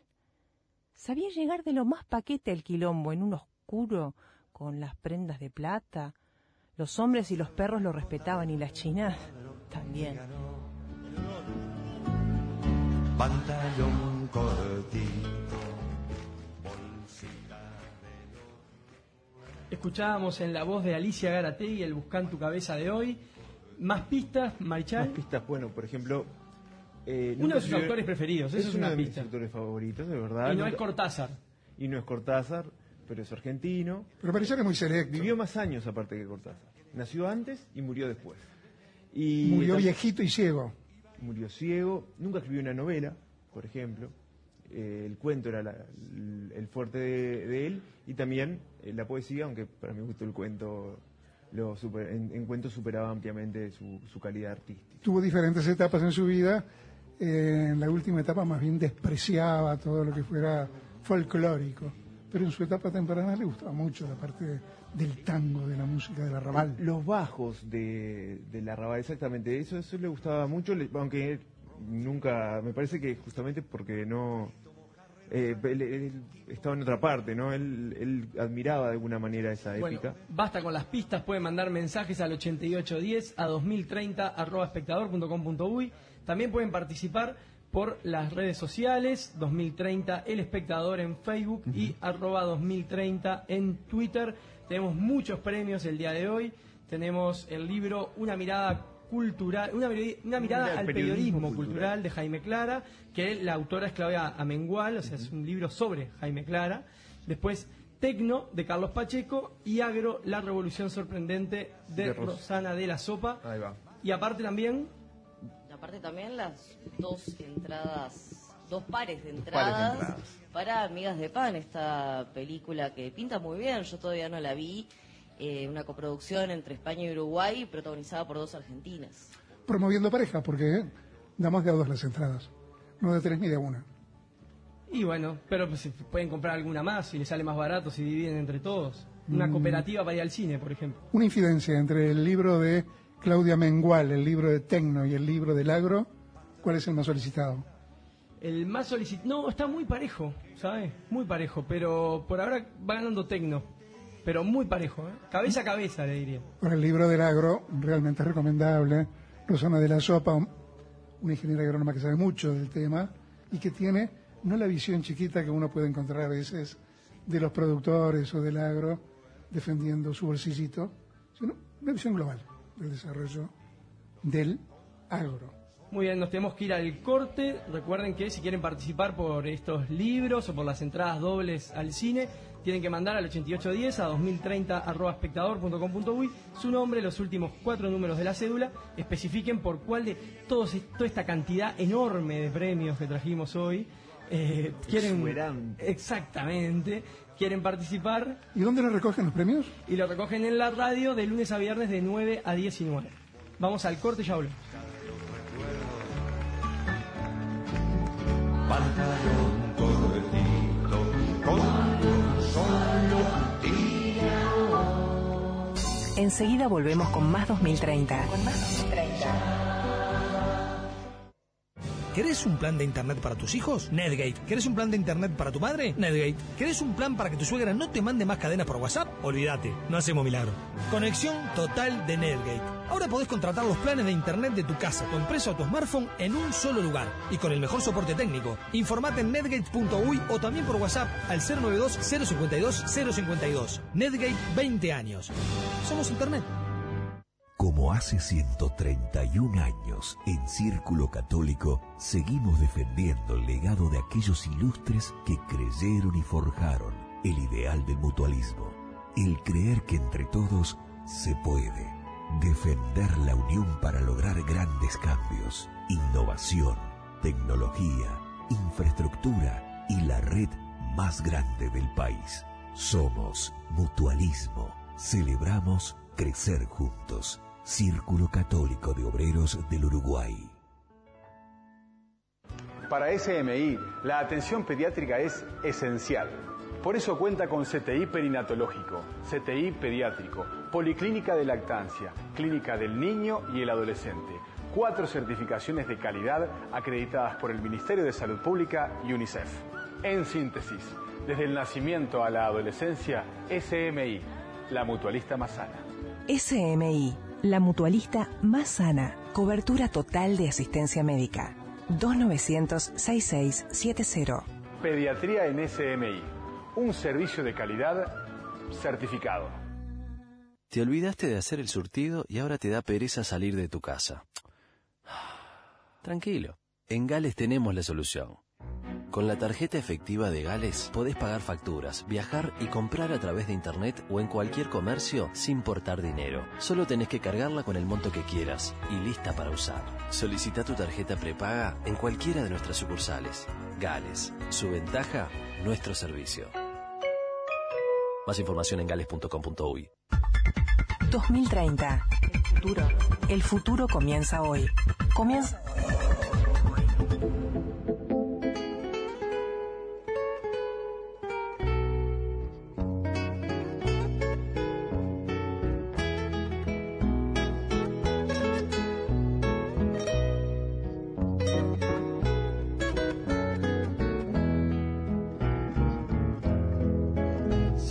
Santa Marta era una villa de Malbón y Rosaleda, laureles en la vereda y plaza con catedral. La gente se saludaba y Santa Marta del Arbanuay Carrero. Esta, esta la conocía. Era de las pocas que conocía. ¿Y quién eligió esto? Esto lo eligió Walter Serrano Abella, que va a estar el domingo que viene con nosotros. Especialmente de 33 viene este programa. Que dijo cómo, cómo era que, que le dijo que venía como un peón por la comida. Por la comida, sí, un peón de antaño, porque ahora los peones tienen derecho, ¿no? Eso es cierto también. Parecen seres humanos ahora. Parecen seres humanos. Tienen los derechos. Ajá. Nos vamos a conversar con otro alcalde. ¿Con quién? Con el alcalde de San Antonio, Martín Aníbal Barla. Estamos en Salto, es una localidad que está situada en el suroeste del departamento, al sur del arroyo San Antonio Grande, junto a la línea de ferrocarril que une las ciudades de Salto y Artigas. ¿Estará funcionando esta línea de ferrocarril? Yo no sé. Eh, tiene 877 habitantes y es un centro de servicios para una vasta zona salteña de actividad de huerta, frutícola, cítricos, claro, y arándanos y también de ovejitas. Vamos a escucharlo al alcalde. La televisión. Bueno, nos vamos a Salto, en el municipio de San Antonio, con su alcalde Martín Aníbal Barla. Buenos días, ¿qué tal? Bueno, buenos días para usted y para toda su audiencia. Dígame, ¿cómo está marchando la cosa en el municipio? Y acá eh, está, se está trabajando bien, este, muy parejo, no con, con grandes obras, pero sí hemos hemos hecho, estamos trabajando a un 60% de lo que tenemos pronosticado hasta fin de año. Ajá, ya llevan un 60%. ¿De qué? Sí, sí. ¿De qué? ¿De qué obras? Tenemos en una ampliación del camino de acceso al cementerio eh, y en dos, las dos principales plazas públicas y la parte de, de lumínica. ¿Cuál es su plan de trabajo para los próximos tiempos?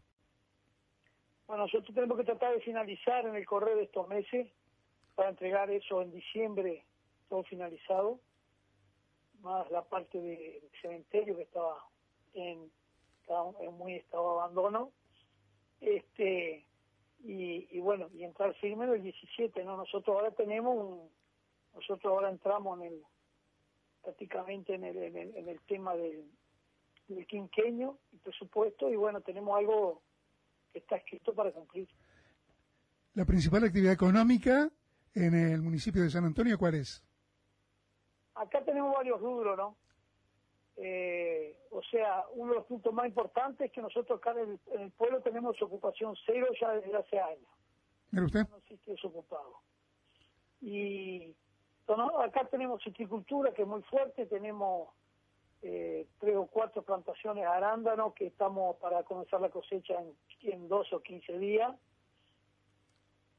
Eh, la citricultura se hace eh, por partes privadas, eh, privada, más que nada pequeños productores y, y- y Caputo que tiene una, una de las tácaras más fuertes, Claro. más activas de, de ir acá en la zona. Y, y tenemos una parte de lechería también dentro de- del rubro de nosotros. ¿Se siente bien en el puesto de alcalde? ¿Cómo? ¿Se siente que es útil en el puesto de alcalde? Sí, sinceramente sí. Eh, soy soy un, como dije, en los políticos, un hombre del pueblo. Soy nacido acá, mis padres son nacidos acá y mis abuelos son nacidos acá. Tenemos tres o cuatro generaciones en- acá en la zona y me siento muy cómodo y, me gusta trabajar. Me gusta trabajar en la parte de obra, en la parte social. Eh, eh, me gusta andar girando dentro del municipio. No, no soy un alcalde de escritorio. Me parece muy bien. Muchas gracias. ¿eh? Bueno, muy bien, muchas gracias a usted por la Gracias.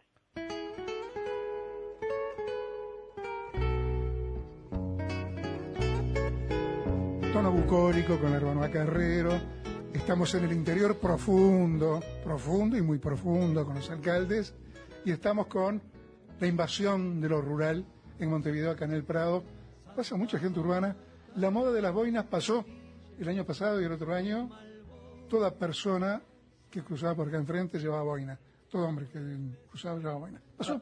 Ahora ya se ve más el, el busito en los hombros, lentes de sol. Se ven hasta camisas rosadas, Sí, gente eh, con cochecitos. Gorras con visera, por ejemplo. Sí, sí, como, como que perdió, perdió aquel aire de voy a recordar a mi abuelo paisano, voy con la gorrita. Esto es la Expo Rural. Hoy es un paseo familiar, hay mucho humo de comidas, el guiso de lenteja es enorme, van a batir el récord, quieren vender más, creo que vendieron el año pasado, que fueron 2.500 kilos de guiso.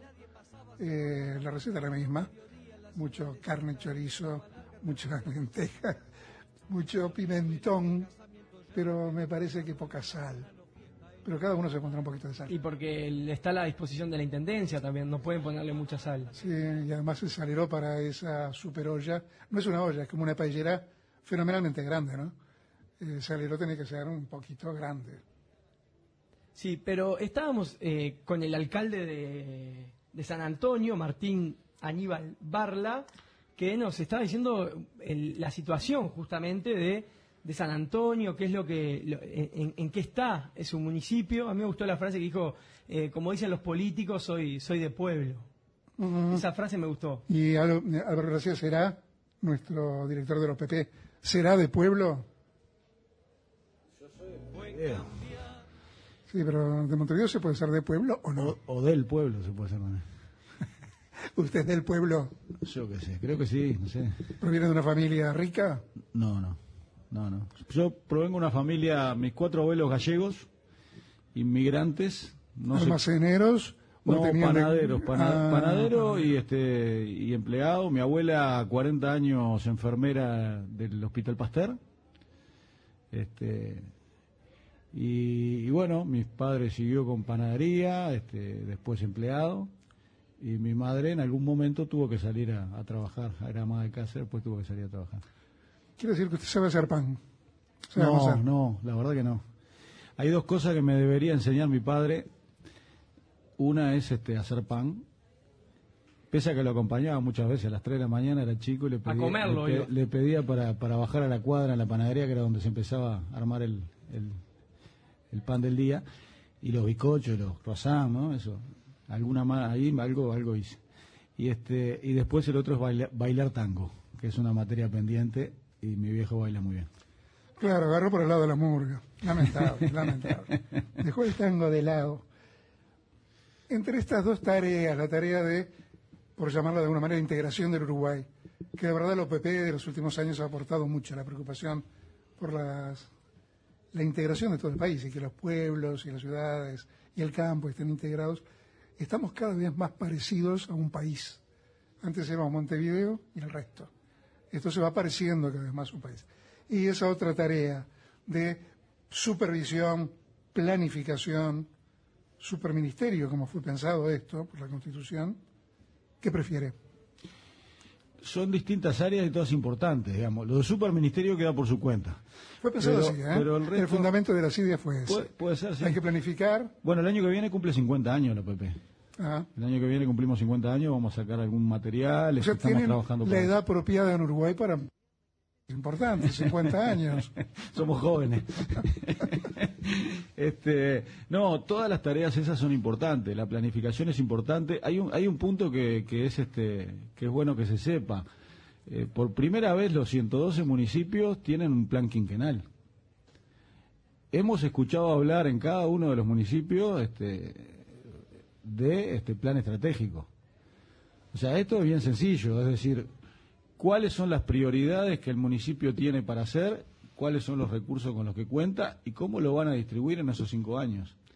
Ese plan de cinco años también incluye para cada uno de los municipios, hoy existe, un plan operativo anual. Es decir, bueno, ¿qué voy a hacer el primer año? Y así va a haber cada año eh, a posteriori. Eh, o sea que esta palabra difícil, complicada de planificación, eh, se puede bajar a tierra, se puede trabajar de manera sencilla y se puede aplicar porque es una, una herramienta de gestión bien importante.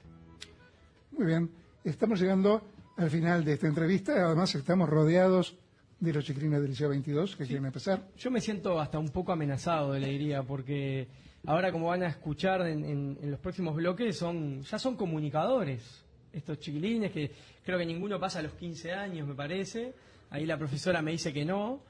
Y, y bueno, ya son comunicadores, ya tienen sus su espacio en, en los medios, así que yo me, me veo un, un poco preocupado. Y están haciendo una actividad social, primero, social maravillosa, segundo, una propuesta concreta de cambio educativo, que si se tuvieran más en cuenta est- estas cosas, habría menos polémica, menos discusión y más acción positiva.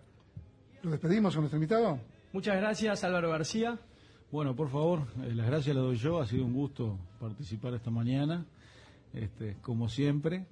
Y traje las cinco canciones, pero no me las pediste y no, la- no las dije. Mentira, mentira. Oh, no, no. Lo primero que pensé cuando me llamó Canalda, dije, voy a empezar a pensar en las cinco canciones. Pero caramba. ¿Eh? Usted sabe que creemos que está tan ocupado que ni siquiera, ni siquiera le pedimos eso. Cuando, además- venga, cuando vuelva el año que viene, o, o quien le dice dentro de un par de años a, a presentar otra cosa, eh, le pedimos canciones. Cuando estemos en, en una ronda de otro tipo de políticos. Exactamente, ahí le podemos pedir canciones a nuestro invitado de hoy, Álvaro García, director de la Oficina de Planeamiento y Presupuesto. Letra y música tiene sobrada, así que nos va a traer canciones. Muchísimas gracias. Nos tenemos que ir al corte. Les recordamos, pueden mandar mensaje de texto al 8810 a 2030 arroba espectador.com.uy y participan por uno de los tres libros que estamos regalando o un par de entradas al cine para ver la película Migas de Pan. El progreso poco a poco fue cambiando a Santa Marta, la televisión por cable. Enseguida volvemos con más 2030.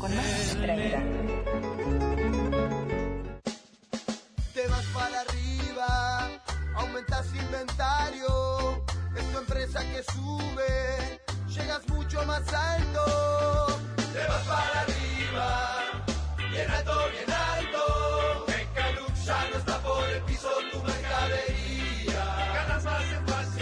Mecalux es el líder mundial en soluciones de almacenamiento, estanterías, depósitos automáticos, software para depósito, consultoría.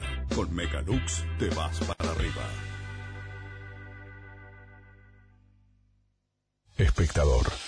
Ahora, 2030, Edmundo Canalda guía la reflexión sobre el futuro desde la realidad. a continuación, Espectador al día, servicio de noticias de fin de semana con la conducción de Martín Pintos. a las 13.30. Tímpano, una recorrida por lo que importa, de la mano de Daniel Biglietti. Espectador. La primera radio. Disfruta de cada nuevo desafío. Disfruta de salir en bicicleta, de bailar, correr, jugar, viajar. Disfruta del viento en la cara, del cansancio y del esfuerzo, de cada meta alcanzada. Y no te preocupes si tropezás, solo disfruta. En SEM tenés la cobertura que precisás para estar tranquilo. Visita nuestra nueva web en sem.com.uy y conoce todos nuestros servicios. Seguinos en Facebook, Twitter e Instagram. Estás protegido. Tenés SEM, cobertura parcial de asistencia médica. De lunes a viernes a las 21. Cinco noches. Cinco propuestas. Lunes. El show del rugby. Todo lo que pasa en el rugby uruguayo y a nivel internacional. Martes. Yo Mujer, un programa para mujeres. Y para nosotros también. Miércoles. Bajo la lupa. Un espacio bajo una nueva óptica del mundo en que vivimos. Jueves. Por placer. La primera revista uruguaya del buen vivir. En la primera radio del Uruguay. Viernes. Otra historia. Para bien o para mal, somos lo que heredamos. De lunes a viernes a las 21. Cinco noches. Cinco propuestas. Por el espectador. En todo el país. 2030. Pensando para, pensando para cambiar.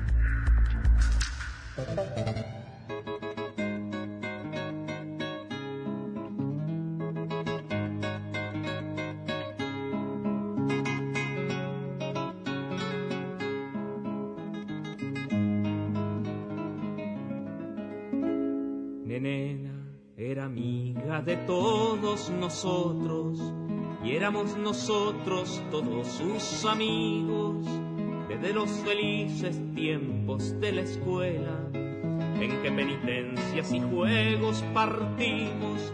El zorro por ella se dio de Numa trompa. Moraes, Numa Moraes, esto es elección mía, Nenena. un tema de hace muchísimos años. ¿Cuántos años hace de este tema pelado? Eh, mucho. Décadas. 35, dice, por lo menos, el pelado Romero. Estamos con la gente del Liceo 22 desde hoy.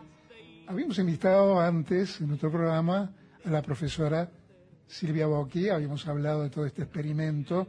Ahora estamos viendo el experimento encarnado. Ya no es, ya no es un experimento, ya tiene muchos años, ya es un proyecto totalmente consolidado. Tiene Totalmente consolidado. seis años por lo menos, el periódico está hace más tiempo todavía. Pero la verdad es que nosotros queríamos, eh, por eso invitamos a la profesora Boqui primero, queríamos asegurarnos de que no fueran salvajes, que no fueran este, Depredadores. Que, que vinieran a darnos vuelta la, la radio, porque es lo primero que uno piensa de, de- de los jóvenes. de- Mire, Soba, ellos hacen un programa de radio entre 10 o más, no se pisan, van a uno, están todos en el mismo estudio y no hay ningún problema. Creo que nosotros, de hecho, llegamos a tener más conflicto que ellos. Escuchar para creer, le diría. ¿Por qué no nos dice cada uno de ustedes el nombre y la edad? Eh, yo soy Manuel Ruiz Díaz y tengo 14. Ximena Ballero y también tengo 14. Ayelen Rodino, de 13 años, recién cumplidos. Y yo tengo Lucas Parada y, y cumplo, eh, bueno, cumplo, tengo 12 años y cumplo el 2 de octubre. Muy ¿Y quién, bien. quién nos va a contar? Uno de ellos nos va a contar un poco de qué se trata este proyecto Juntos Somos Más que se lleva a cabo en el Liceo 22 de La Teja. Ayelén.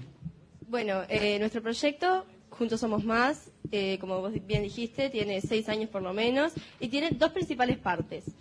La primera es la parte del diario, Noti 22, que es un diario que hacemos en el liceo. Uno puede presentar el artículo que quieras poner a la profesora Silvia Bocchi, va a ser editado y después lo imprimimos. Tenemos tres entregas por año y realmente queda muy bueno. Está todo producido por los alumnos. Eh, lo único que intervienen los profesores es para editar y para imprimir.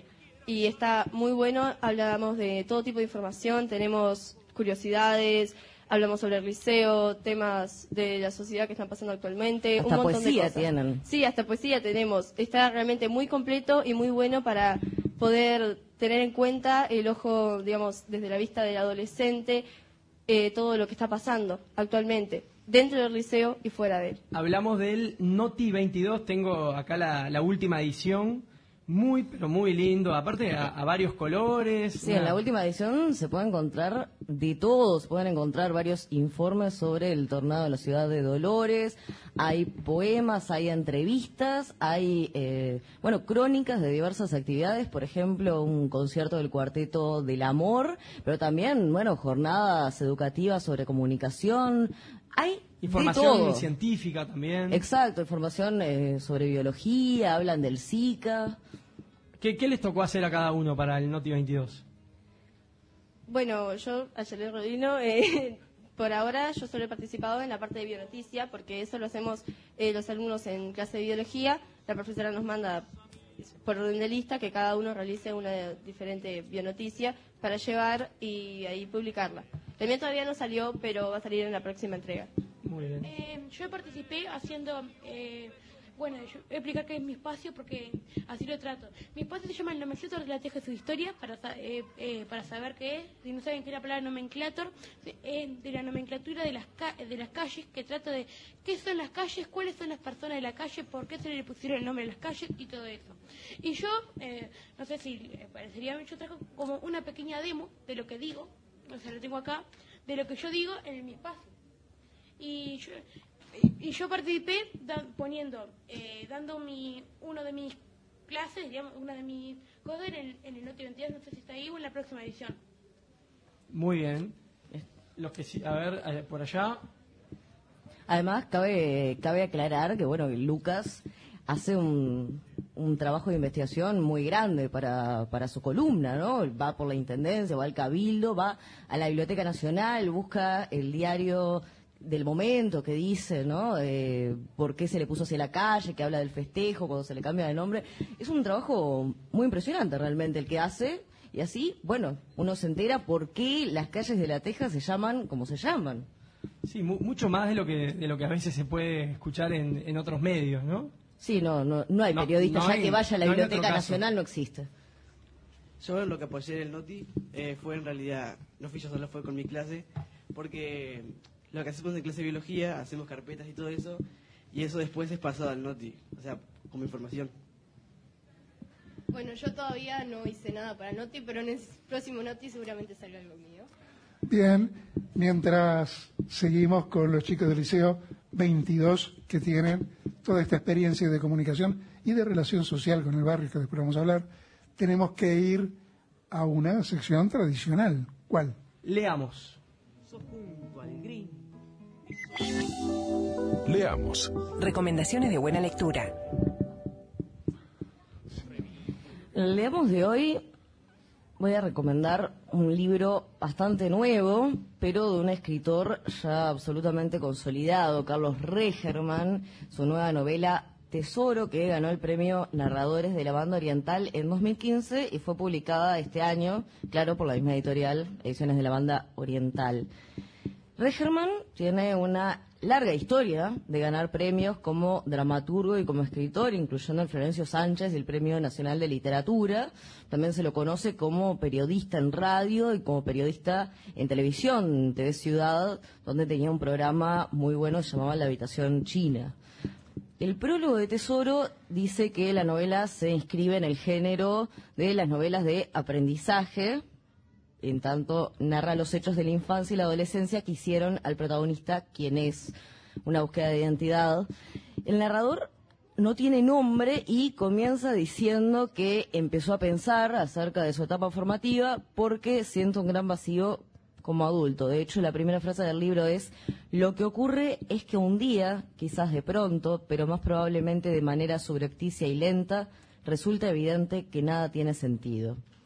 En Tesoro hay un retrato muy descarnado del Montevideo de los años 70, visto desde la perspectiva de un muchacho pobre, con padres de izquierda, pero que va a un liceo católico privado y por lo tanto tiene que ponerse en la pose de reaccionario. De esa distancia que hay entre el narrador y sus compañeros de clase, sus congéneres, pero también entre el narrador y el mundo que está fuera de la casa, que está dominado por represores, por sádicos, surgen algunos de los mejores pasajes, algunos de los más terribles pasajes del libro. En un momento dice el narrador que sobrevivir ya ahí tiene unos 14 años, significa fingirse delincuente o intentar con ahínco ser una mierda. Otro de los temas que recorre el libro es el abuso dentro del liceo católico, la burla de los curas hacia todo lo que hacia todos los alumnos que perciben como débiles, particularmente los que vienen de familias más pobres, la violencia verbal, física y también el abuso sexual. Una y otra vez el narrador vuelve al tema de la pobreza. Hay una especie de querer que el lector entienda casi a la fuerza lo que significa de verdad ser pobre, dormir en una cama en el living o comer guisos de arroz para perros y huesos casi pelados. Descrito así, el último libro de Carlos Regerman, Tesoro, parece una cosa muy deprimente.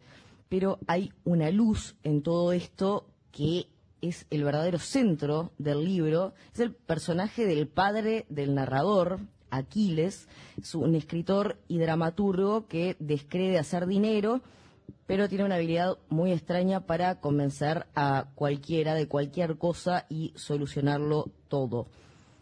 Esto así describe eh, el narrador a su padre.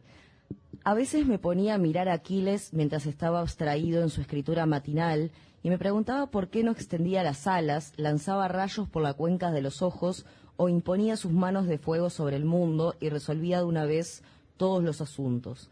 Pero de inmediato me daba cuenta de que esa habría sido la manera más veloz de que todo perdiera sentido. Tesoro, la última novela de Carlos Regerman, ganadora del premio Narradores de la Banda Oriental, tiene 140 páginas y se puede encontrar en librerías a 380 pesos. Curas haciendo bullying. Exacto, como sí, Como siempre iba a decir, me parece. como claro, sí, yo lo veo siempre, lo veo, lo veo en todas las películas, siempre veo ese tema de en los liceos católicos el bullying que es malo por parte de los compañeros, pero peor aún por parte de los Porque profesores. además lo puso en categoría de pobre y de hijo de escritor, que era una especie de subraza. Era el peor de los peores. Tratado como el peor de los peores.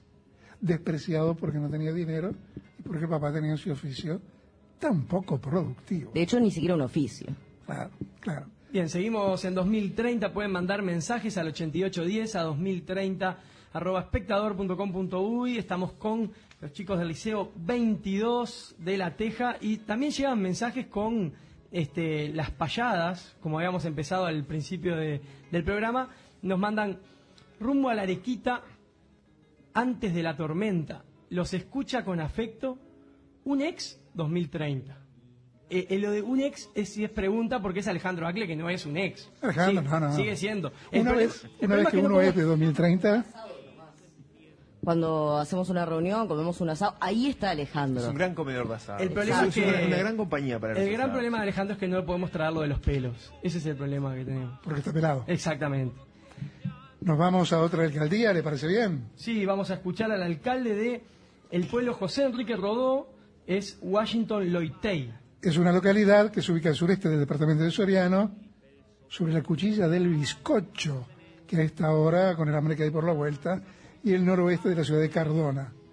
Tiene, a ver si sé cuántos habitantes, ¿eh? No saber, lo sé, pero quiero descubrir cuántos habitantes tiene.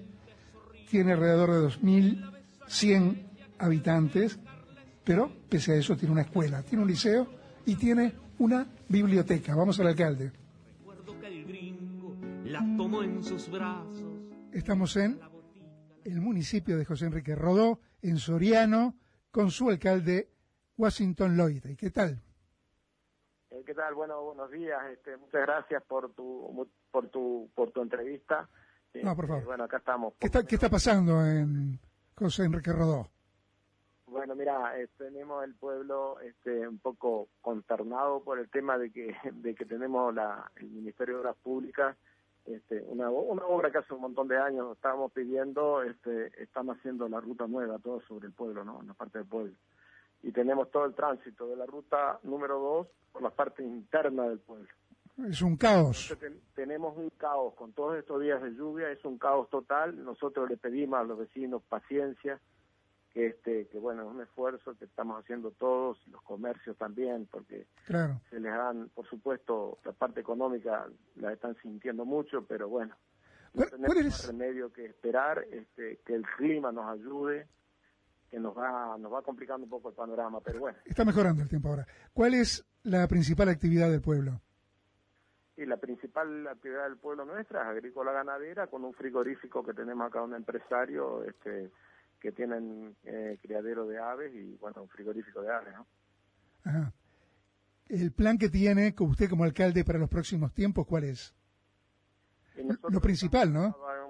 Sí, sí. Este, nosotros antes de fin de año tenemos compromiso con, ya firmado con, con, bueno, con la UPT y la Intendencia, de que tenemos que hacer un mejoramiento en todo lo que es la parte ambiental y del parque municipal, eh, juegos, el- eh, iluminación, anfiteatro, este, tenemos iluminización de uno- unas, unas cuantas calles, tenemos este, bastante actividad. Estamos frenados por el tiempo, tenemos un invernáculo también que lo comenzamos a construir, pero también estamos trancados porque el relleno no podemos trabajar y bueno, está.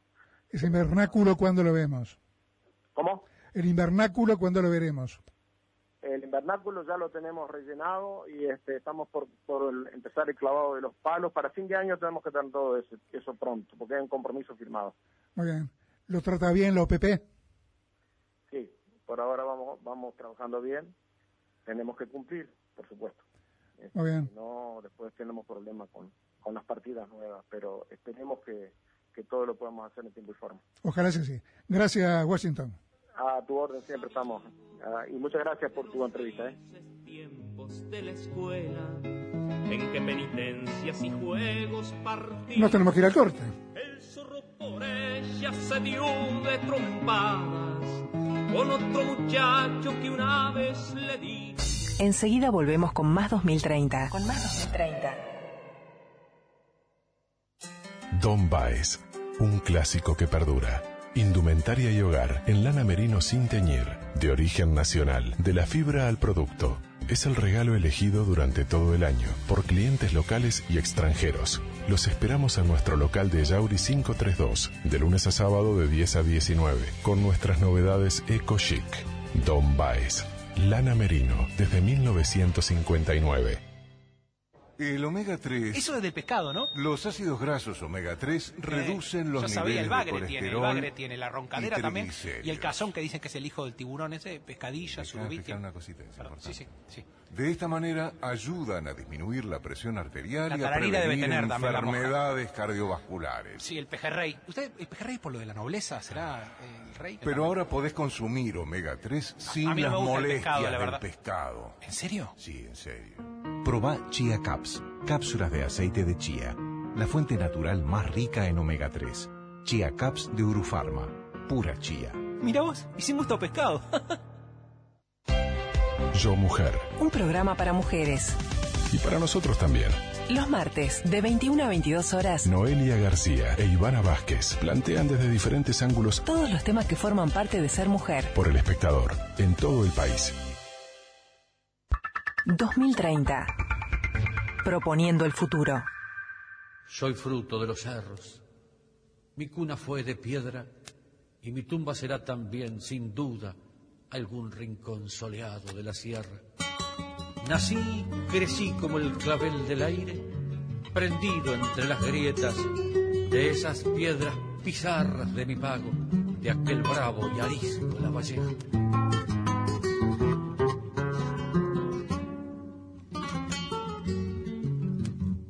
Minuano, donde tú vayas, no te canses de decir. ¿A quién estamos escuchando, Jovan? Estamos escuchando a Santiago Chalar, Mías y Abril. ¿Una lección de quién? Una lección de Walter Serrano Abella y eh, que dice el pelado acá que se lo podemos dedicar a Alejandro Acle, que parece que le gusta esto. Precioso tema. Además, curiosamente, uno de los pocos colorados conocidos en la parte del cancionero popular. Nunca tuvo militancia en el Partido Colorado, nunca dio su nombre, pero era, se enorgullecía de ser colorado y además médico y además con una vocación de ayuda social que hasta ahora es extremadamente recordado. ¿Con quién estamos acá en el estudio? Estamos con el Liceo 22 de La Teja, con cuatro representantes que, que vinieron, que son comunicadores y que están eh, amagando un aplauso que no, no, no se animaron al final. Son muy, muy respetuosos tienen mucha cancha para estar en el, en el estudio. Bueno, están una vez por semana en la radio. Eh, dos veces por semana, bueno, pero ustedes en particular están una. Nosotros en particular sí, pa- estamos en el programa de la tarde, que es los viernes, de tres y media a cuatro y media de la tarde, pero también tenemos nuestros compañeros de la mañana, que en realidad van al liceo de tarde porque es a contraturno, y es de 10 a 11. Les recomiendo que nos escuchen porque somos bárbaros, somos los Están por la FM, El Puente 103.3, la radio comunitaria de La Teja. Eh, recordamos que estamos con los alumnos del Liceo 22 de La Teja hablando del proyecto Juntos Somos Más, un proyecto que se viene llevando a cabo hace seis años y que tiene tres aristas principales. Una que es Noti 22, un periódico que se edita tres veces por año. Otra que es Actualizate, perdón, Actualizate 22 es el periódico, ¿no? No, Noti Actua- 22. disculpen, disculpen, disculpen. Eh, Actualizate 22, que es un programa de radio que se emite los viernes de tarde, como dijo Ayelen, de 15.30 a 16.30 por la 103.3. Martes y viernes, los martes de 10 a 11 y los viernes de 15.30 a 16.30. Pero también hacen lecturas en público, ¿no? En lugares muy diversos, en policlínicas, plazas, bares. Han ido, también estuvieron en el Hospital Vilar de Bo. ¿Nos pueden contar un poco acerca de esa experiencia de leer en público? Bueno, eh, nosotros, yo particularmente no fui al Villar de Bo, que creo que siempre es como la más recordada, creo, de todas esas salidas que hicimos, porque siempre los que fueron cuentan que se disfrutó realmente mucho la instancia con los de la radio Villar de Voz. Pero yo particularmente fui, por ahora he ido solamente hasta el bar La Razón, que es eh, un bar que queda en la esquina en- de la misma cuadra de nuestro liceo, y también al Ruidos y Ruiditos. Han sido más bien salidas dentro de la zona. ¿Y qué Es más, toman cuando van al bar? ¿Qué les dan de tomar? ¿Gaseosa, Coca-Cola? Nada, nada con alcohol, ¿no? Tomamos agua. Ah, muy bien. Somos muy bien. naturalistas. Muy bien, muy bien. Bueno, eh, es una experiencia realmente muy buena poder compartir con todo el barrio eso de leer, porque tenemos, vos a veces vas a leer al bar o a leer al jardín y esperás como que todo el mundo se aburra o que no tengas mucha mucha audiencia, pero la verdad que al final se va juntando poco gente. El, bar- el día que fuimos al bar La Razón, incluso vino un señor a recitarnos tangos y juntamos mucho más. Yo, por lo menos, me esperaba mucho menos de lo que realmente fue.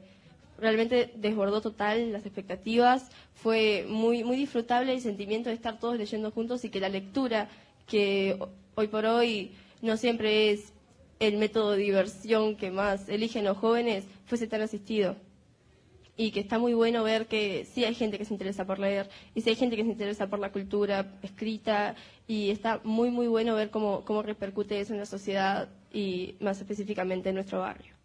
La idea del proyecto, ¿no? Juntos Somos Más, originalmente de Silvia Bocchi dentro de las tutorías de literatura, tuvo que ver con que eh, cada alumno del liceo pudiera eh, escribir, mejorar su expresión escrita, pero eh, tratando temas, investigando temas que le interesaran eh, al propio alumno, que no fuera impuesto por un profesor. Y usted tiene muchos de esos temas, ¿no? Que tratan en las, en las columnas que hacen en el programa de radio. Claro, eh, nosotros ahora venimos representantes de, son cuatro espacios diferentes o cinco, y la idea ahora es explicarles un poco. Vamos a empezar con Emanuel, que nos va a explicar sobre el espacio que realiza en conjunto con Fátima Mercadante y Casandra San Antonio, que se llama Salvando Ángeles, y la idea es que nos explique un poco de qué se trata. Y mientras tanto, Soba le puede ir dando su, su carné de conductora a Yelén. Sí, la Porque ha verdad. sido totalmente desplazado. La verdad que sí, sí, sí. Y por supuesto que de manera excelente, ¿no? Bueno, mi espacio, mi espacio, como dijo, lo hago con dos personas más, que son Cassandra, Cansa- Antonio y Fátima Mercadante, que mm, se trata sobre eh, los animales en general, sobre noticias eh, o... ¿Cómo decirlo? Ah, o sea, noticias sobre animales... eh, Por ejemplo, el otro día estuvieron hablando de cómo afecta el calentamiento global a los animales. O sea, hablan un poco de las problemáticas que afectan.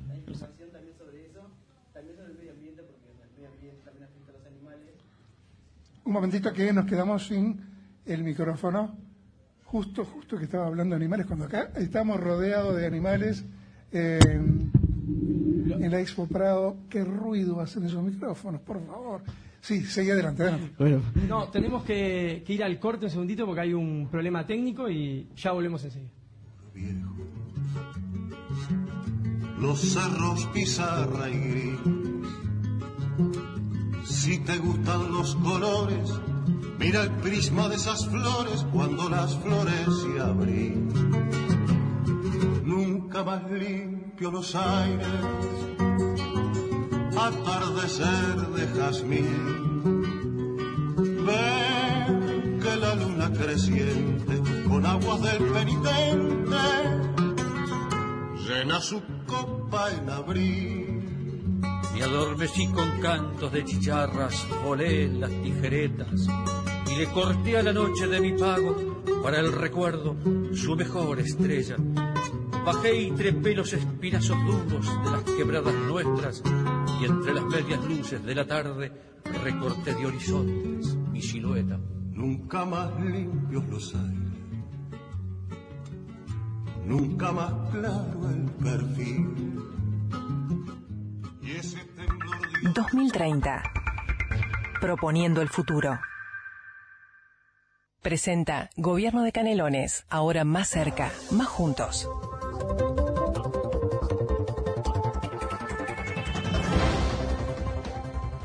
de 16 grados la temperatura en este mediodía del domingo 11 de septiembre, una humedad del 66%. Vamos a repasar lo que son los avances de las noticias que estaremos teniendo a las 12.30 en Espectador al Día.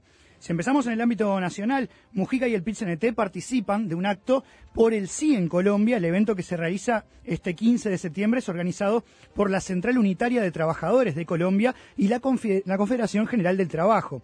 El expresidente y actual senador José Mujica acompañará en Medellín la Jornada Internacional por el sí en el plebiscito a través del cual los colombianos refrendarán o no el acuerdo de paz entre el gobierno y la FARC el próximo 2 de octubre. Además, se está realizando la primera reunión formal entre gobiernos de Mercosur y Unión Europea. Esto va a ser eh, los preparativos para la reunión formal de octubre que avanzará hacia un tratado de libre de de com- Además, Uruguay no maneja información oficial sobre interés de Argentina en el puente Colonia Buenos Aires. Esto y más estaremos repasando, además del ámbito internacional, donde Estados Unidos conmemora este domingo el 15 aniversario de los atentados del 11 de septiembre con actos solemnes en honor a las víctimas de los peores ataques terroristas en suelo norteamericano. Esta información y mucho más a partir de las 12.30 en Espectador al Día con la conducción de Martín Pintos. Ustedes continúan con 2030 y para más información, espectador.com.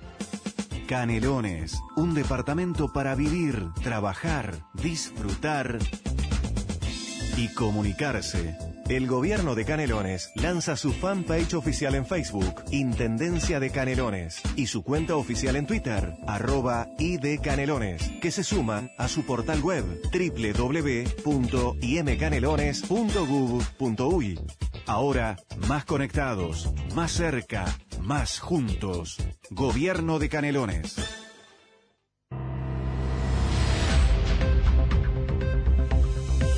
Espectador. Calidad de audiencia. 2030. Para pensar juntos el futuro, escríbanos a 2030.espectador.com.uy. una caña, un perro lanudo, un tarrito con lombrices, y entre los verdes juncos las mojarras. Aún veo aquella tararira, lujosa como la vaina de un cuchillo de plata, tan parecida al sueño de un gurí pescador.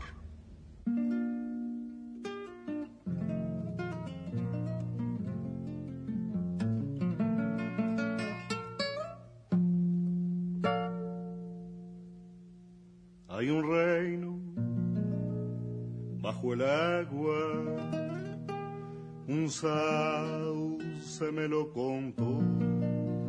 Estamos en vivo en la Expo Rural, escuchando al gran Osiris. ¿Elección de quién? Elección de Serrano Abella, que va a ser nuestro invitado el próximo domingo. Acá Serra- también. Serrano Abella presionado seguramente por Edmundo que ama a Osiris. Yo también, o sea, iba a decir justamente eso, que me pareció una canción excelente y me parece, sí, un autor excelente, así que... Es impredecible. Marichal, ¿no les parece? Marichal y pasa de un Fernando Cabrera a un Rodríguez Castillo, así como si nada. Está bien, más o menos son, son dos referentes, quizás, los, no, los más importantes, sí. Mm, Fernando Cabrera primero quizás, pero, pero ahí. Yo corriendo el riesgo de que lleguen insultos al 8810 o a 2030 arroba espectador.com.uy, voy a decir que con un día así tan soleado, tan lindo, esta música me deprime un poco, pensando también en Fernando Cabrera. Es una manera dramática, además, que tiene Osiris de encarar las canciones. No transmite alegría, al contrario, siempre transmite como una especie de tristeza, pesadumbre. Pero Pero es algo que van a hablar con sus respectivos psicólogos, imagino, por qué les gusta tanto. A ver, en el bloque anterior, justo, justo cuando estábamos hablando de una sección de animales, nos sabotearon. Se ve que alguna vaca pisó un cable, una, una cosa por el estilo. Estamos con los chiquilines del Liceo 22 de La Teja, que nos están hablando del programa Juntos, Juntos Somos Más, un programa que viene llevándose a cabo hace seis años. Antes, en 2030, hablamos con la profesora de literatura Silvia Bocchi, que fue la que originó el programa. Acá está Silvia, está acompañando también Daniel González, profesor de historia, que fue el que originó la idea de tener un programa de radio del liceo. Este programa, Juntos Somos Más, eh, tiene varias patas. Tiene una pata que son las lecturas en público, en policlínicas, en bares, en plazas y un larguísimo etcétera. Tiene una pata que es el Noti 22, un periódico que sale tres veces por año. Y otra que es el Actualizate 22, que es un programa de radio que va por la FM del Puente, la radio comunitaria de La Teja, 103.3 los martes de Los mar- mañana de 10 a 11 y los viernes de tarde de 15.30 a eh, 16.30. Cabe aclarar que los muchachos del Liceo 22 hacen esto a contraturno, o sea, es una actividad extracurricular. Si van a clase de mañana, luego realicen esta actividad de tarde y viceversa. Y los profesores, en realidad, que vienen llevando esto a cabo, ahora mencionábamos a Daniel González, Silvia Boque, que están acá con los chiquilines, hacen esto como actividad voluntaria, digamos. También nos, nos escriben al 8810 a 2030 arroba espectador.com.uy. Lourdes, que es una orgullosa fundadora del 22. Un abrazo a la profe y a los alumnos, nos dice Lourdes, que se ve que la gente de La Teja está escuchando para dar este el apoyo a nuestros invitados de hoy, todos menores de 15 años, ya nos dijeron, entre 12, 13. eh, De, de primero a tercero del liceo. Y estaba, nos estaba hablando Emanuel acerca de la columna que él hace en la radio junto a dos compañeras, Fátima, Cassandra, una columna que se llama Salvando Ángeles, ¿verdad? Que de- bueno, ¿qué le explica un poco de qué se trata? Bueno, se tra- ah, trata sobre, o sea, en general, los animales, eh, de cómo hay que respetarlos, la información, o sea, todo sobre ellos. Eh, también tenemos pensado hacer entrevistas a gente que esté interesada en, en esto. Y ta, más o menos es eso. Bien, seguimos con la ronda, la última ronda, porque ya el tiempo se nos está acabando. Bueno, yo en la radio tengo dos espacios. Uno que es de música, que elegí de música porque es lo que me encanta y bueno. Y después tengo el otro. ¿Qué música te gusta? eh, todo tipo de música, especialmente en inglés, todo lo que sea en inglés, rock y todas esas cosas. Es una de las mías, Por eso la trajo. este- el Rombay, Marama. No, No, pero No. yo le voy a decir, Soba, incluso, no es la única coincidencia, porque vi que en su mochila tiene, por ejemplo, un pin de Death Note, que es mi anime favorito. la mía también. Bien, Qué futuro incierto el de esta chica. Qué futuro Sí, tú. incierto.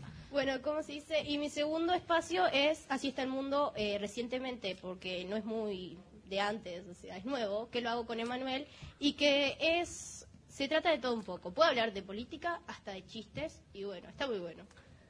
Vamos Y ahora le pasamos el micrófono, bueno, estaba hablando Jimena, y ahora le pasamos el micrófono a Lucas y el nomenclator de la teja. Eh, bueno, mi espacio, eh, aunque parezca un medio raro, eh, por- para un ni- a, a niño adolescente, como quiere llamar, de mi edad, eh, trata sobre las calles de La Teja. De momento estoy en La Teja porque es el barrio en donde está eh, la radio, por así llamarlo, y hablo sobre quiénes fueron las personas de la calle, por qué se le puso a esa persona y no a otro. ¿Cuál es la principal avenida de La Teja?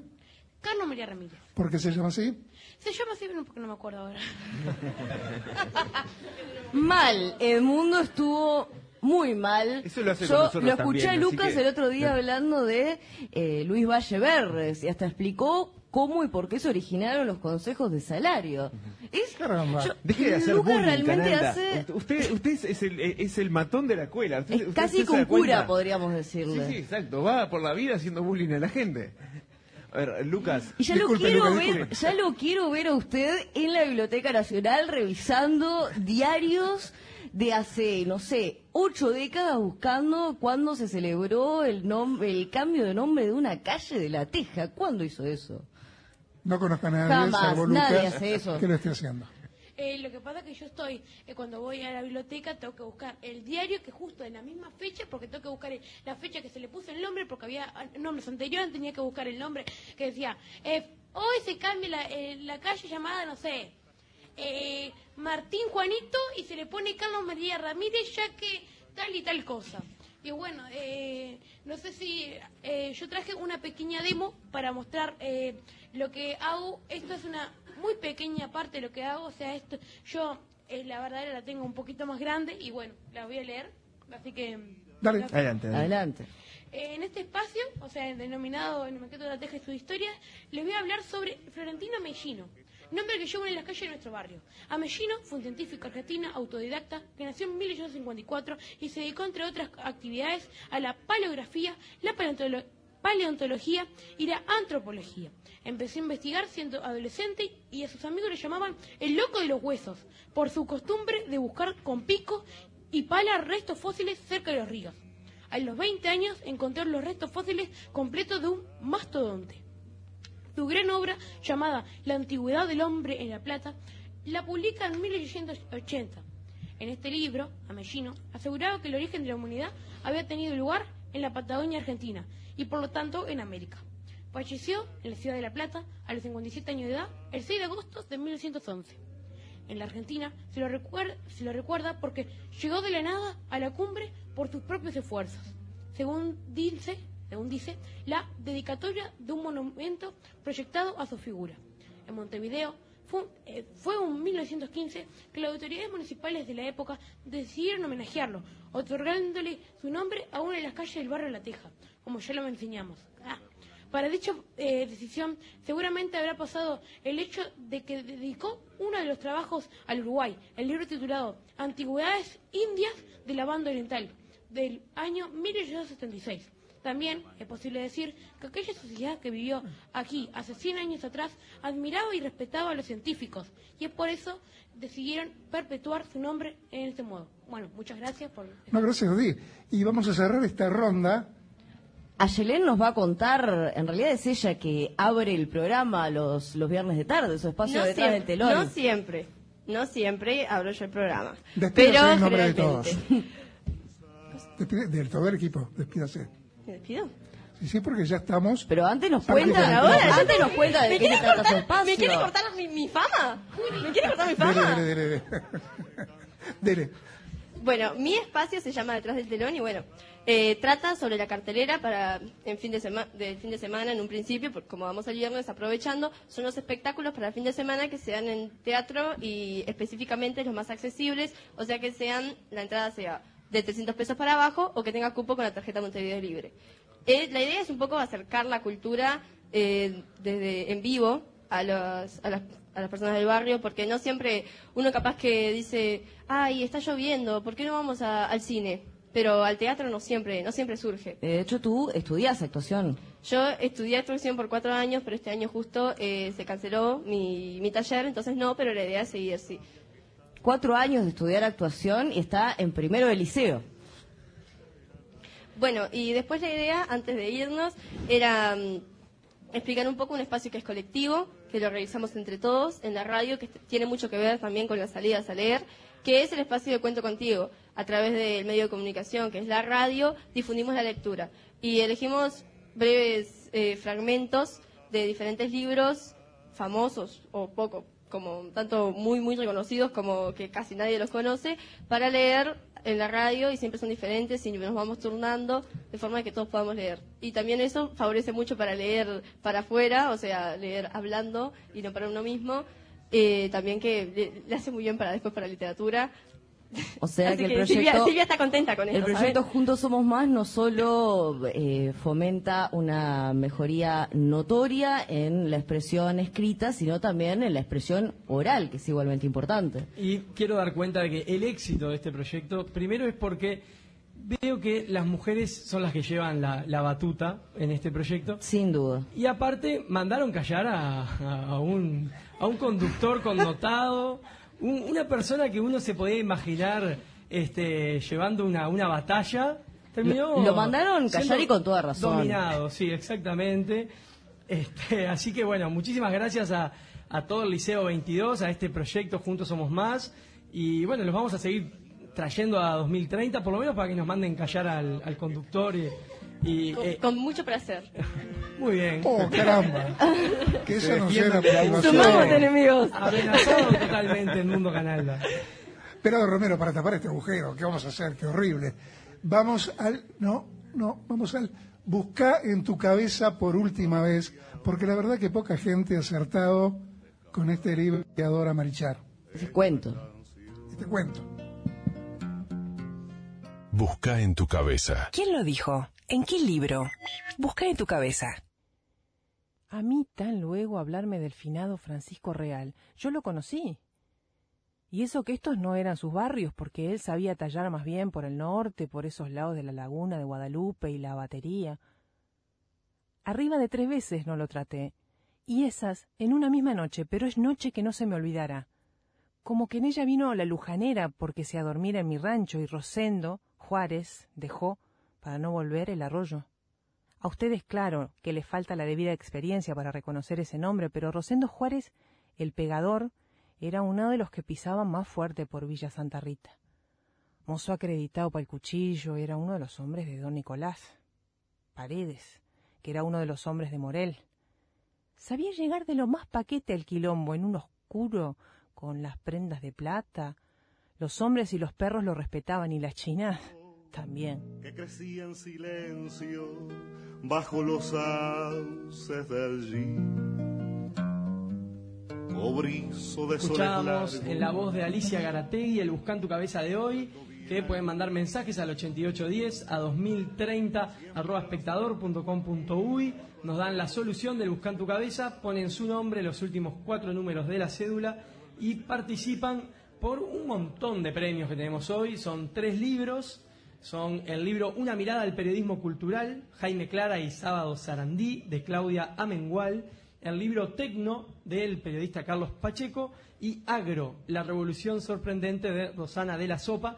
Y también, para quienes estén eh, con la vista cansada de leer, pueden ir al cine a ver Migas de Pan. Sorteamos también dos entradas dobles para esa película. Manden al 8810 a 2030 arroba espectador.com.uy, también por Facebook o Twitter. Y participan en el próximo bloque, ya damos los, damos los premios. Y si no- pista más? hay por ahí? Exacto. No, bueno, si no La- también nos sí. pueden responder a la consigna del día, ¿no, Soba? Pero yo para- eh, quería dar alguna pista más también para, para este Busca en tu cabeza. Dela, dela. Por ejemplo, eh, el nombre de la esposa, eh, Kodama. Es- est- estamos, estamos acercándonos, ¿eh? Que acaba de escribir un libro de homenaje a él, ¿verdad? Alba María Kodama. Está así Y- como, como la Yoko Ono de la literatura. Pero Yoko Ono eh, era, era odiosa, había separado algo, lo más hermoso que generó la música. Bueno, exacto. eh, y esta, esta mujer tiene un rol bastante parecido en cuanto al, al legado literario de su esposo. Todo el mundo la odia. La comisaria, la comisaria del autor. Exacto, se ha dedicado a frenar todo, a hacer demandas cada vez que alguien usa cualquier texto del autor. Es, es- bueno, Ya hablamos mal de Kodama y me parece que ahora nos tenemos que ir al corte, ¿verdad? Enseguida volvemos con más 2030. Con más 2030. El sentido de la vida, el sentido de pertenencia, el sentido de la oportunidad, la decisión fundamental en todos los sentidos para honrar tus afectos y asegurar la tranquilidad futura de la familia. Plan aniversario. 24 cuotas en pesos sin intereses. Parque del Recuerdo. Tu parque, tu historia. 2709-8241. Hace clic y viaja con Turil. Ahora en www.turil.com.uy podés comprar tu pasaje y pagarlo como te quede más cómodo, abonando con las tarjetas de crédito Visa, Master, Oca, Líder, Diners o en las redes de cobranza Habitab y Red Pagos. Entra en www.turil.com.uy. Hace clic y viaja cómodo. Espectador. Ahora. 2030. Edmundo Canalda guía la reflexión sobre el futuro desde la realidad. A continuación. Espectador al día. Servicio de noticias de fin de semana con la conducción de Martín Pintos. A las 13.30. Tímpano. Una recorrida por lo que importa de la mano de Daniel Biglietti.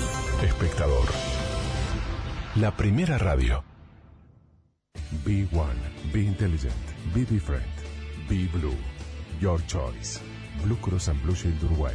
An independent licensee of the Blue Cross and Blue Shield Association. www.bcpsu.com.uy. Teléfono 2604-2604. Me acerqué a SECOM, SECOM se acercó a mí y comprobé que SECOM no solamente es una empresa eh, grande, sino además y sobre todo humana. No solamente innovó, sino que fue perfeccionando el arte de acompañar, que es algo muy difícil. De todo corazón quiero saludar a cada integrante de SECOM y a su directora, Alicia Esquiera. Feliz cumple, SECOM. SECOM, 25 años del primer servicio de compañía de Uruguay y del mundo.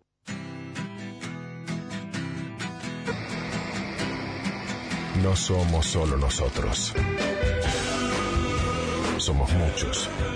Somos una legión.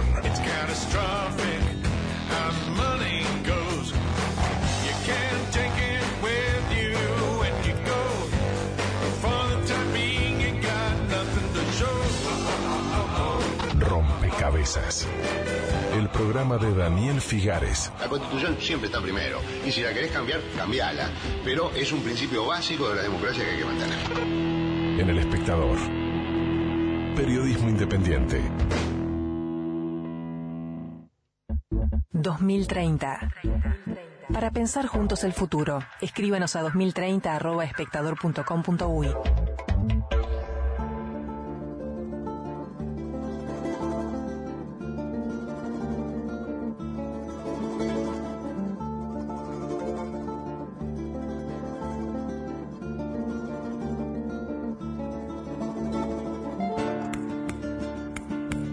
Yo seré tu compañera para la farra y el vino, la guitarra, los caminos, los amores lisonjeros, impuros y divertidos.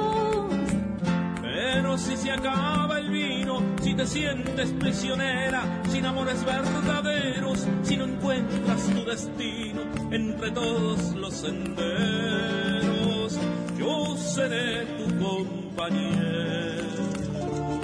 Estamos en la rural. Hay más gente que el año pasado, por lo menos ha pasado por frente de la radio más gente, además de que más toros y más vacas que han pasado por ahí. Hay olor a guiso de lenteja, hay olor a asado, y mucha, mucha gente, hay menos boinas. Y hay hambre también. Hay más sombreros de la ancha igual. Sombrero de lancha, bien, bien, puede ser. Y de noche y de tardecita, los jóvenes se acercan acá, ¿no? Porque hay música muy variada para sangoletearse. Bueno, pero si hay alguien que sabe de eso es Bruno, que bueno, es nuestro, nuestro productor nocturno, se podría decir. Nocturno, no porque produzca cosas para el programa de noche. Bueno, también, también. Yo creo que él hace su trabajo a la medianoche y ya después, 2, 3 de la mañana, sale a patrullar las calles. No sé, lo que sé que siempre de mañana y de tarde está cansado Bruno, porque se agita mucho durante la noche. Y, y- y hombre del interior, un hombre que viene y, y sabe bailar a- apretado. El 2-1. Sí, el 2-1. Eh, Bruno sigue pasando impertérrito, como si no existiéramos. Cara de póker, total. Total. Pero nos volvió un poco malos la rural, puede ser, no estamos como Haciéndole para el bullying para, Sí, sí, para el sí, sí, hostigamiento generalizado, ¿qué pasa? Bueno, me han perseguido a mí también, ¿no? Bueno, pero con razón. No, no es bullying cuando uno tiene la razón. está bien, está bien. Bueno, vamos a ir a la recomendación de lo que tenemos para ver en cine. Vamos, me parece bien, pelado.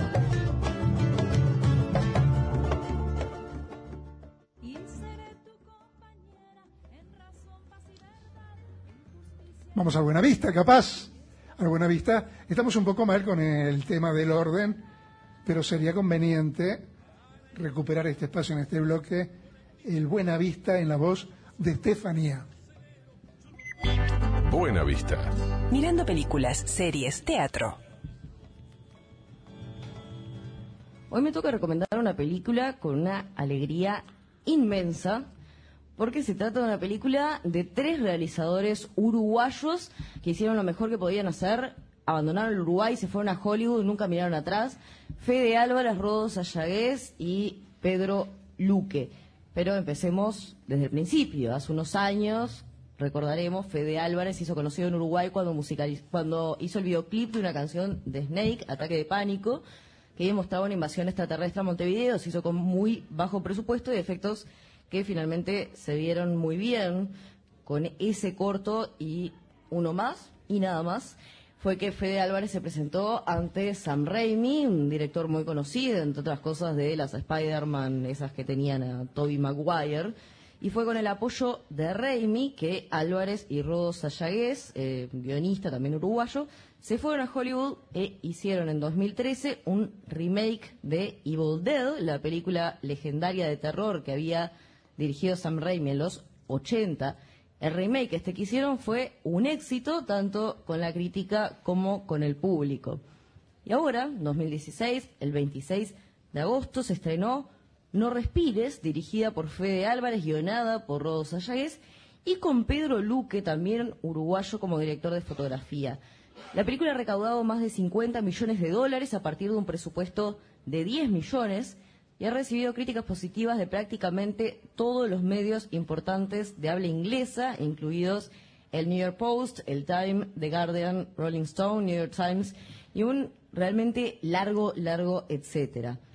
Esta no es una película de todas maneras para ir a ver, para apoyar a realizadores uruguayos, ni porque sea un éxito de taquilla. Es una película que está entre lo mejor que se ha hecho en los últimos años en cine de horror y particularmente en la fotografía a cargo de Pedro Luque, creo que está entre lo mejor que se está haciendo en Hollywood en este momento a secas.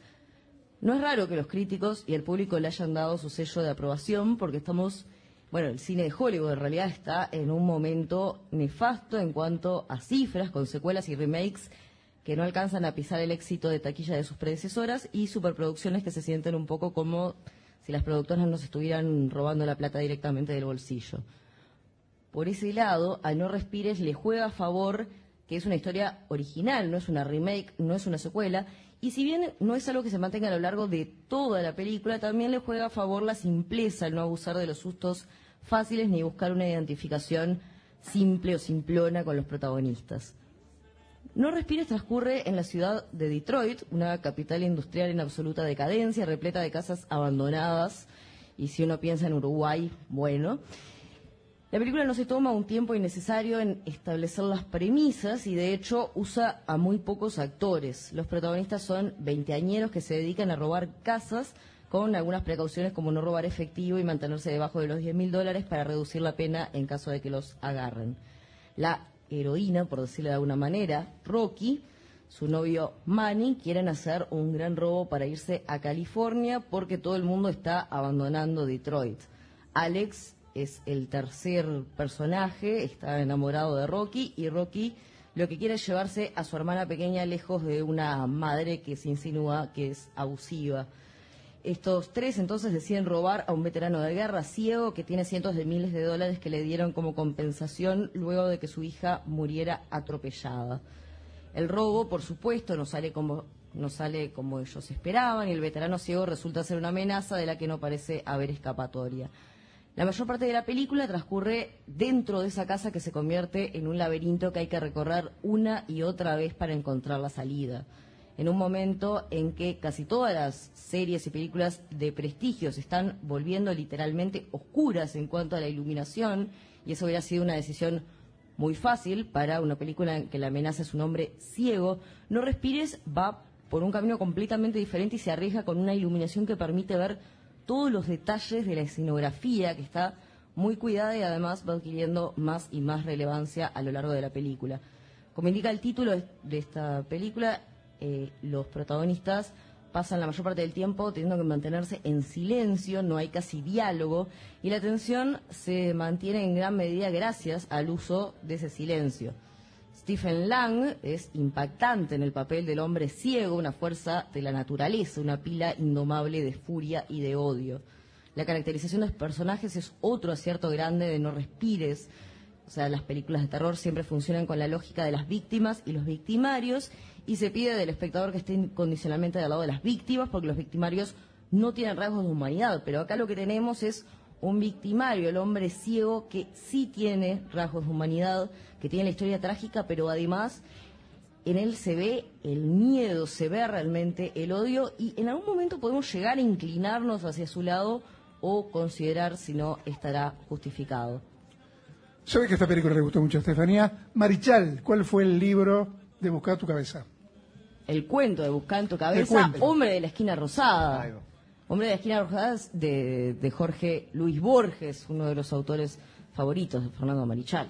Y llegaron muchos mensajes al 8810, a 2030, arroba espectador.com.uy. Algunos también eh, repicando la- las payadas, que después las vamos a, a colgar en Facebook y, y en Twitter, porque muy, pero muy creativas, o sea que mu- mucho más creativas que lo que fue la mía, que sirvió como disparador nada más para demostrar los verdaderos payadores que tenemos del otro lado. ¿La semana que viene viene con otro?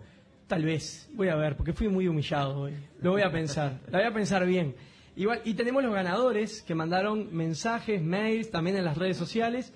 Por ejemplo, el- los ganadores de las entradas de cine, primero, Sí. son dos entradas dobles para, Para ver. De Pan. Exactamente.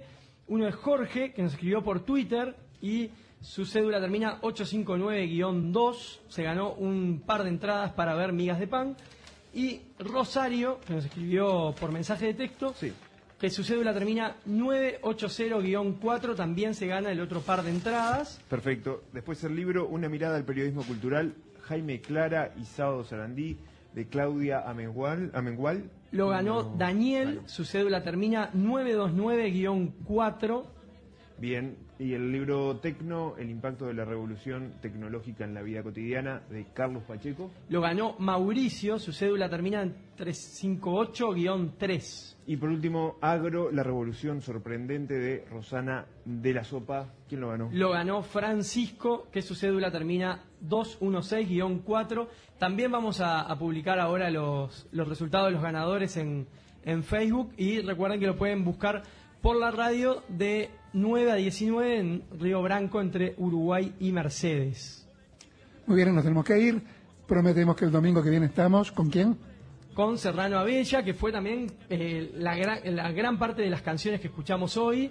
eh, fue una elección justamente de este gran comunicador de 33. Seguimos en este mundo rural el próximo domingo y nos vamos a el informativo, nacido en 33, pero que hace décadas está en la voz de Melo, en Cerro Largo. Y una acotación que nos mandaron hoy temprano y no- nos olvidamos de decir es que la canción de los Zucará, aquello que la pasamos en el segundo bloque, varios oyentes nos dijeron que es una, una canción escrita por Jaime Ross.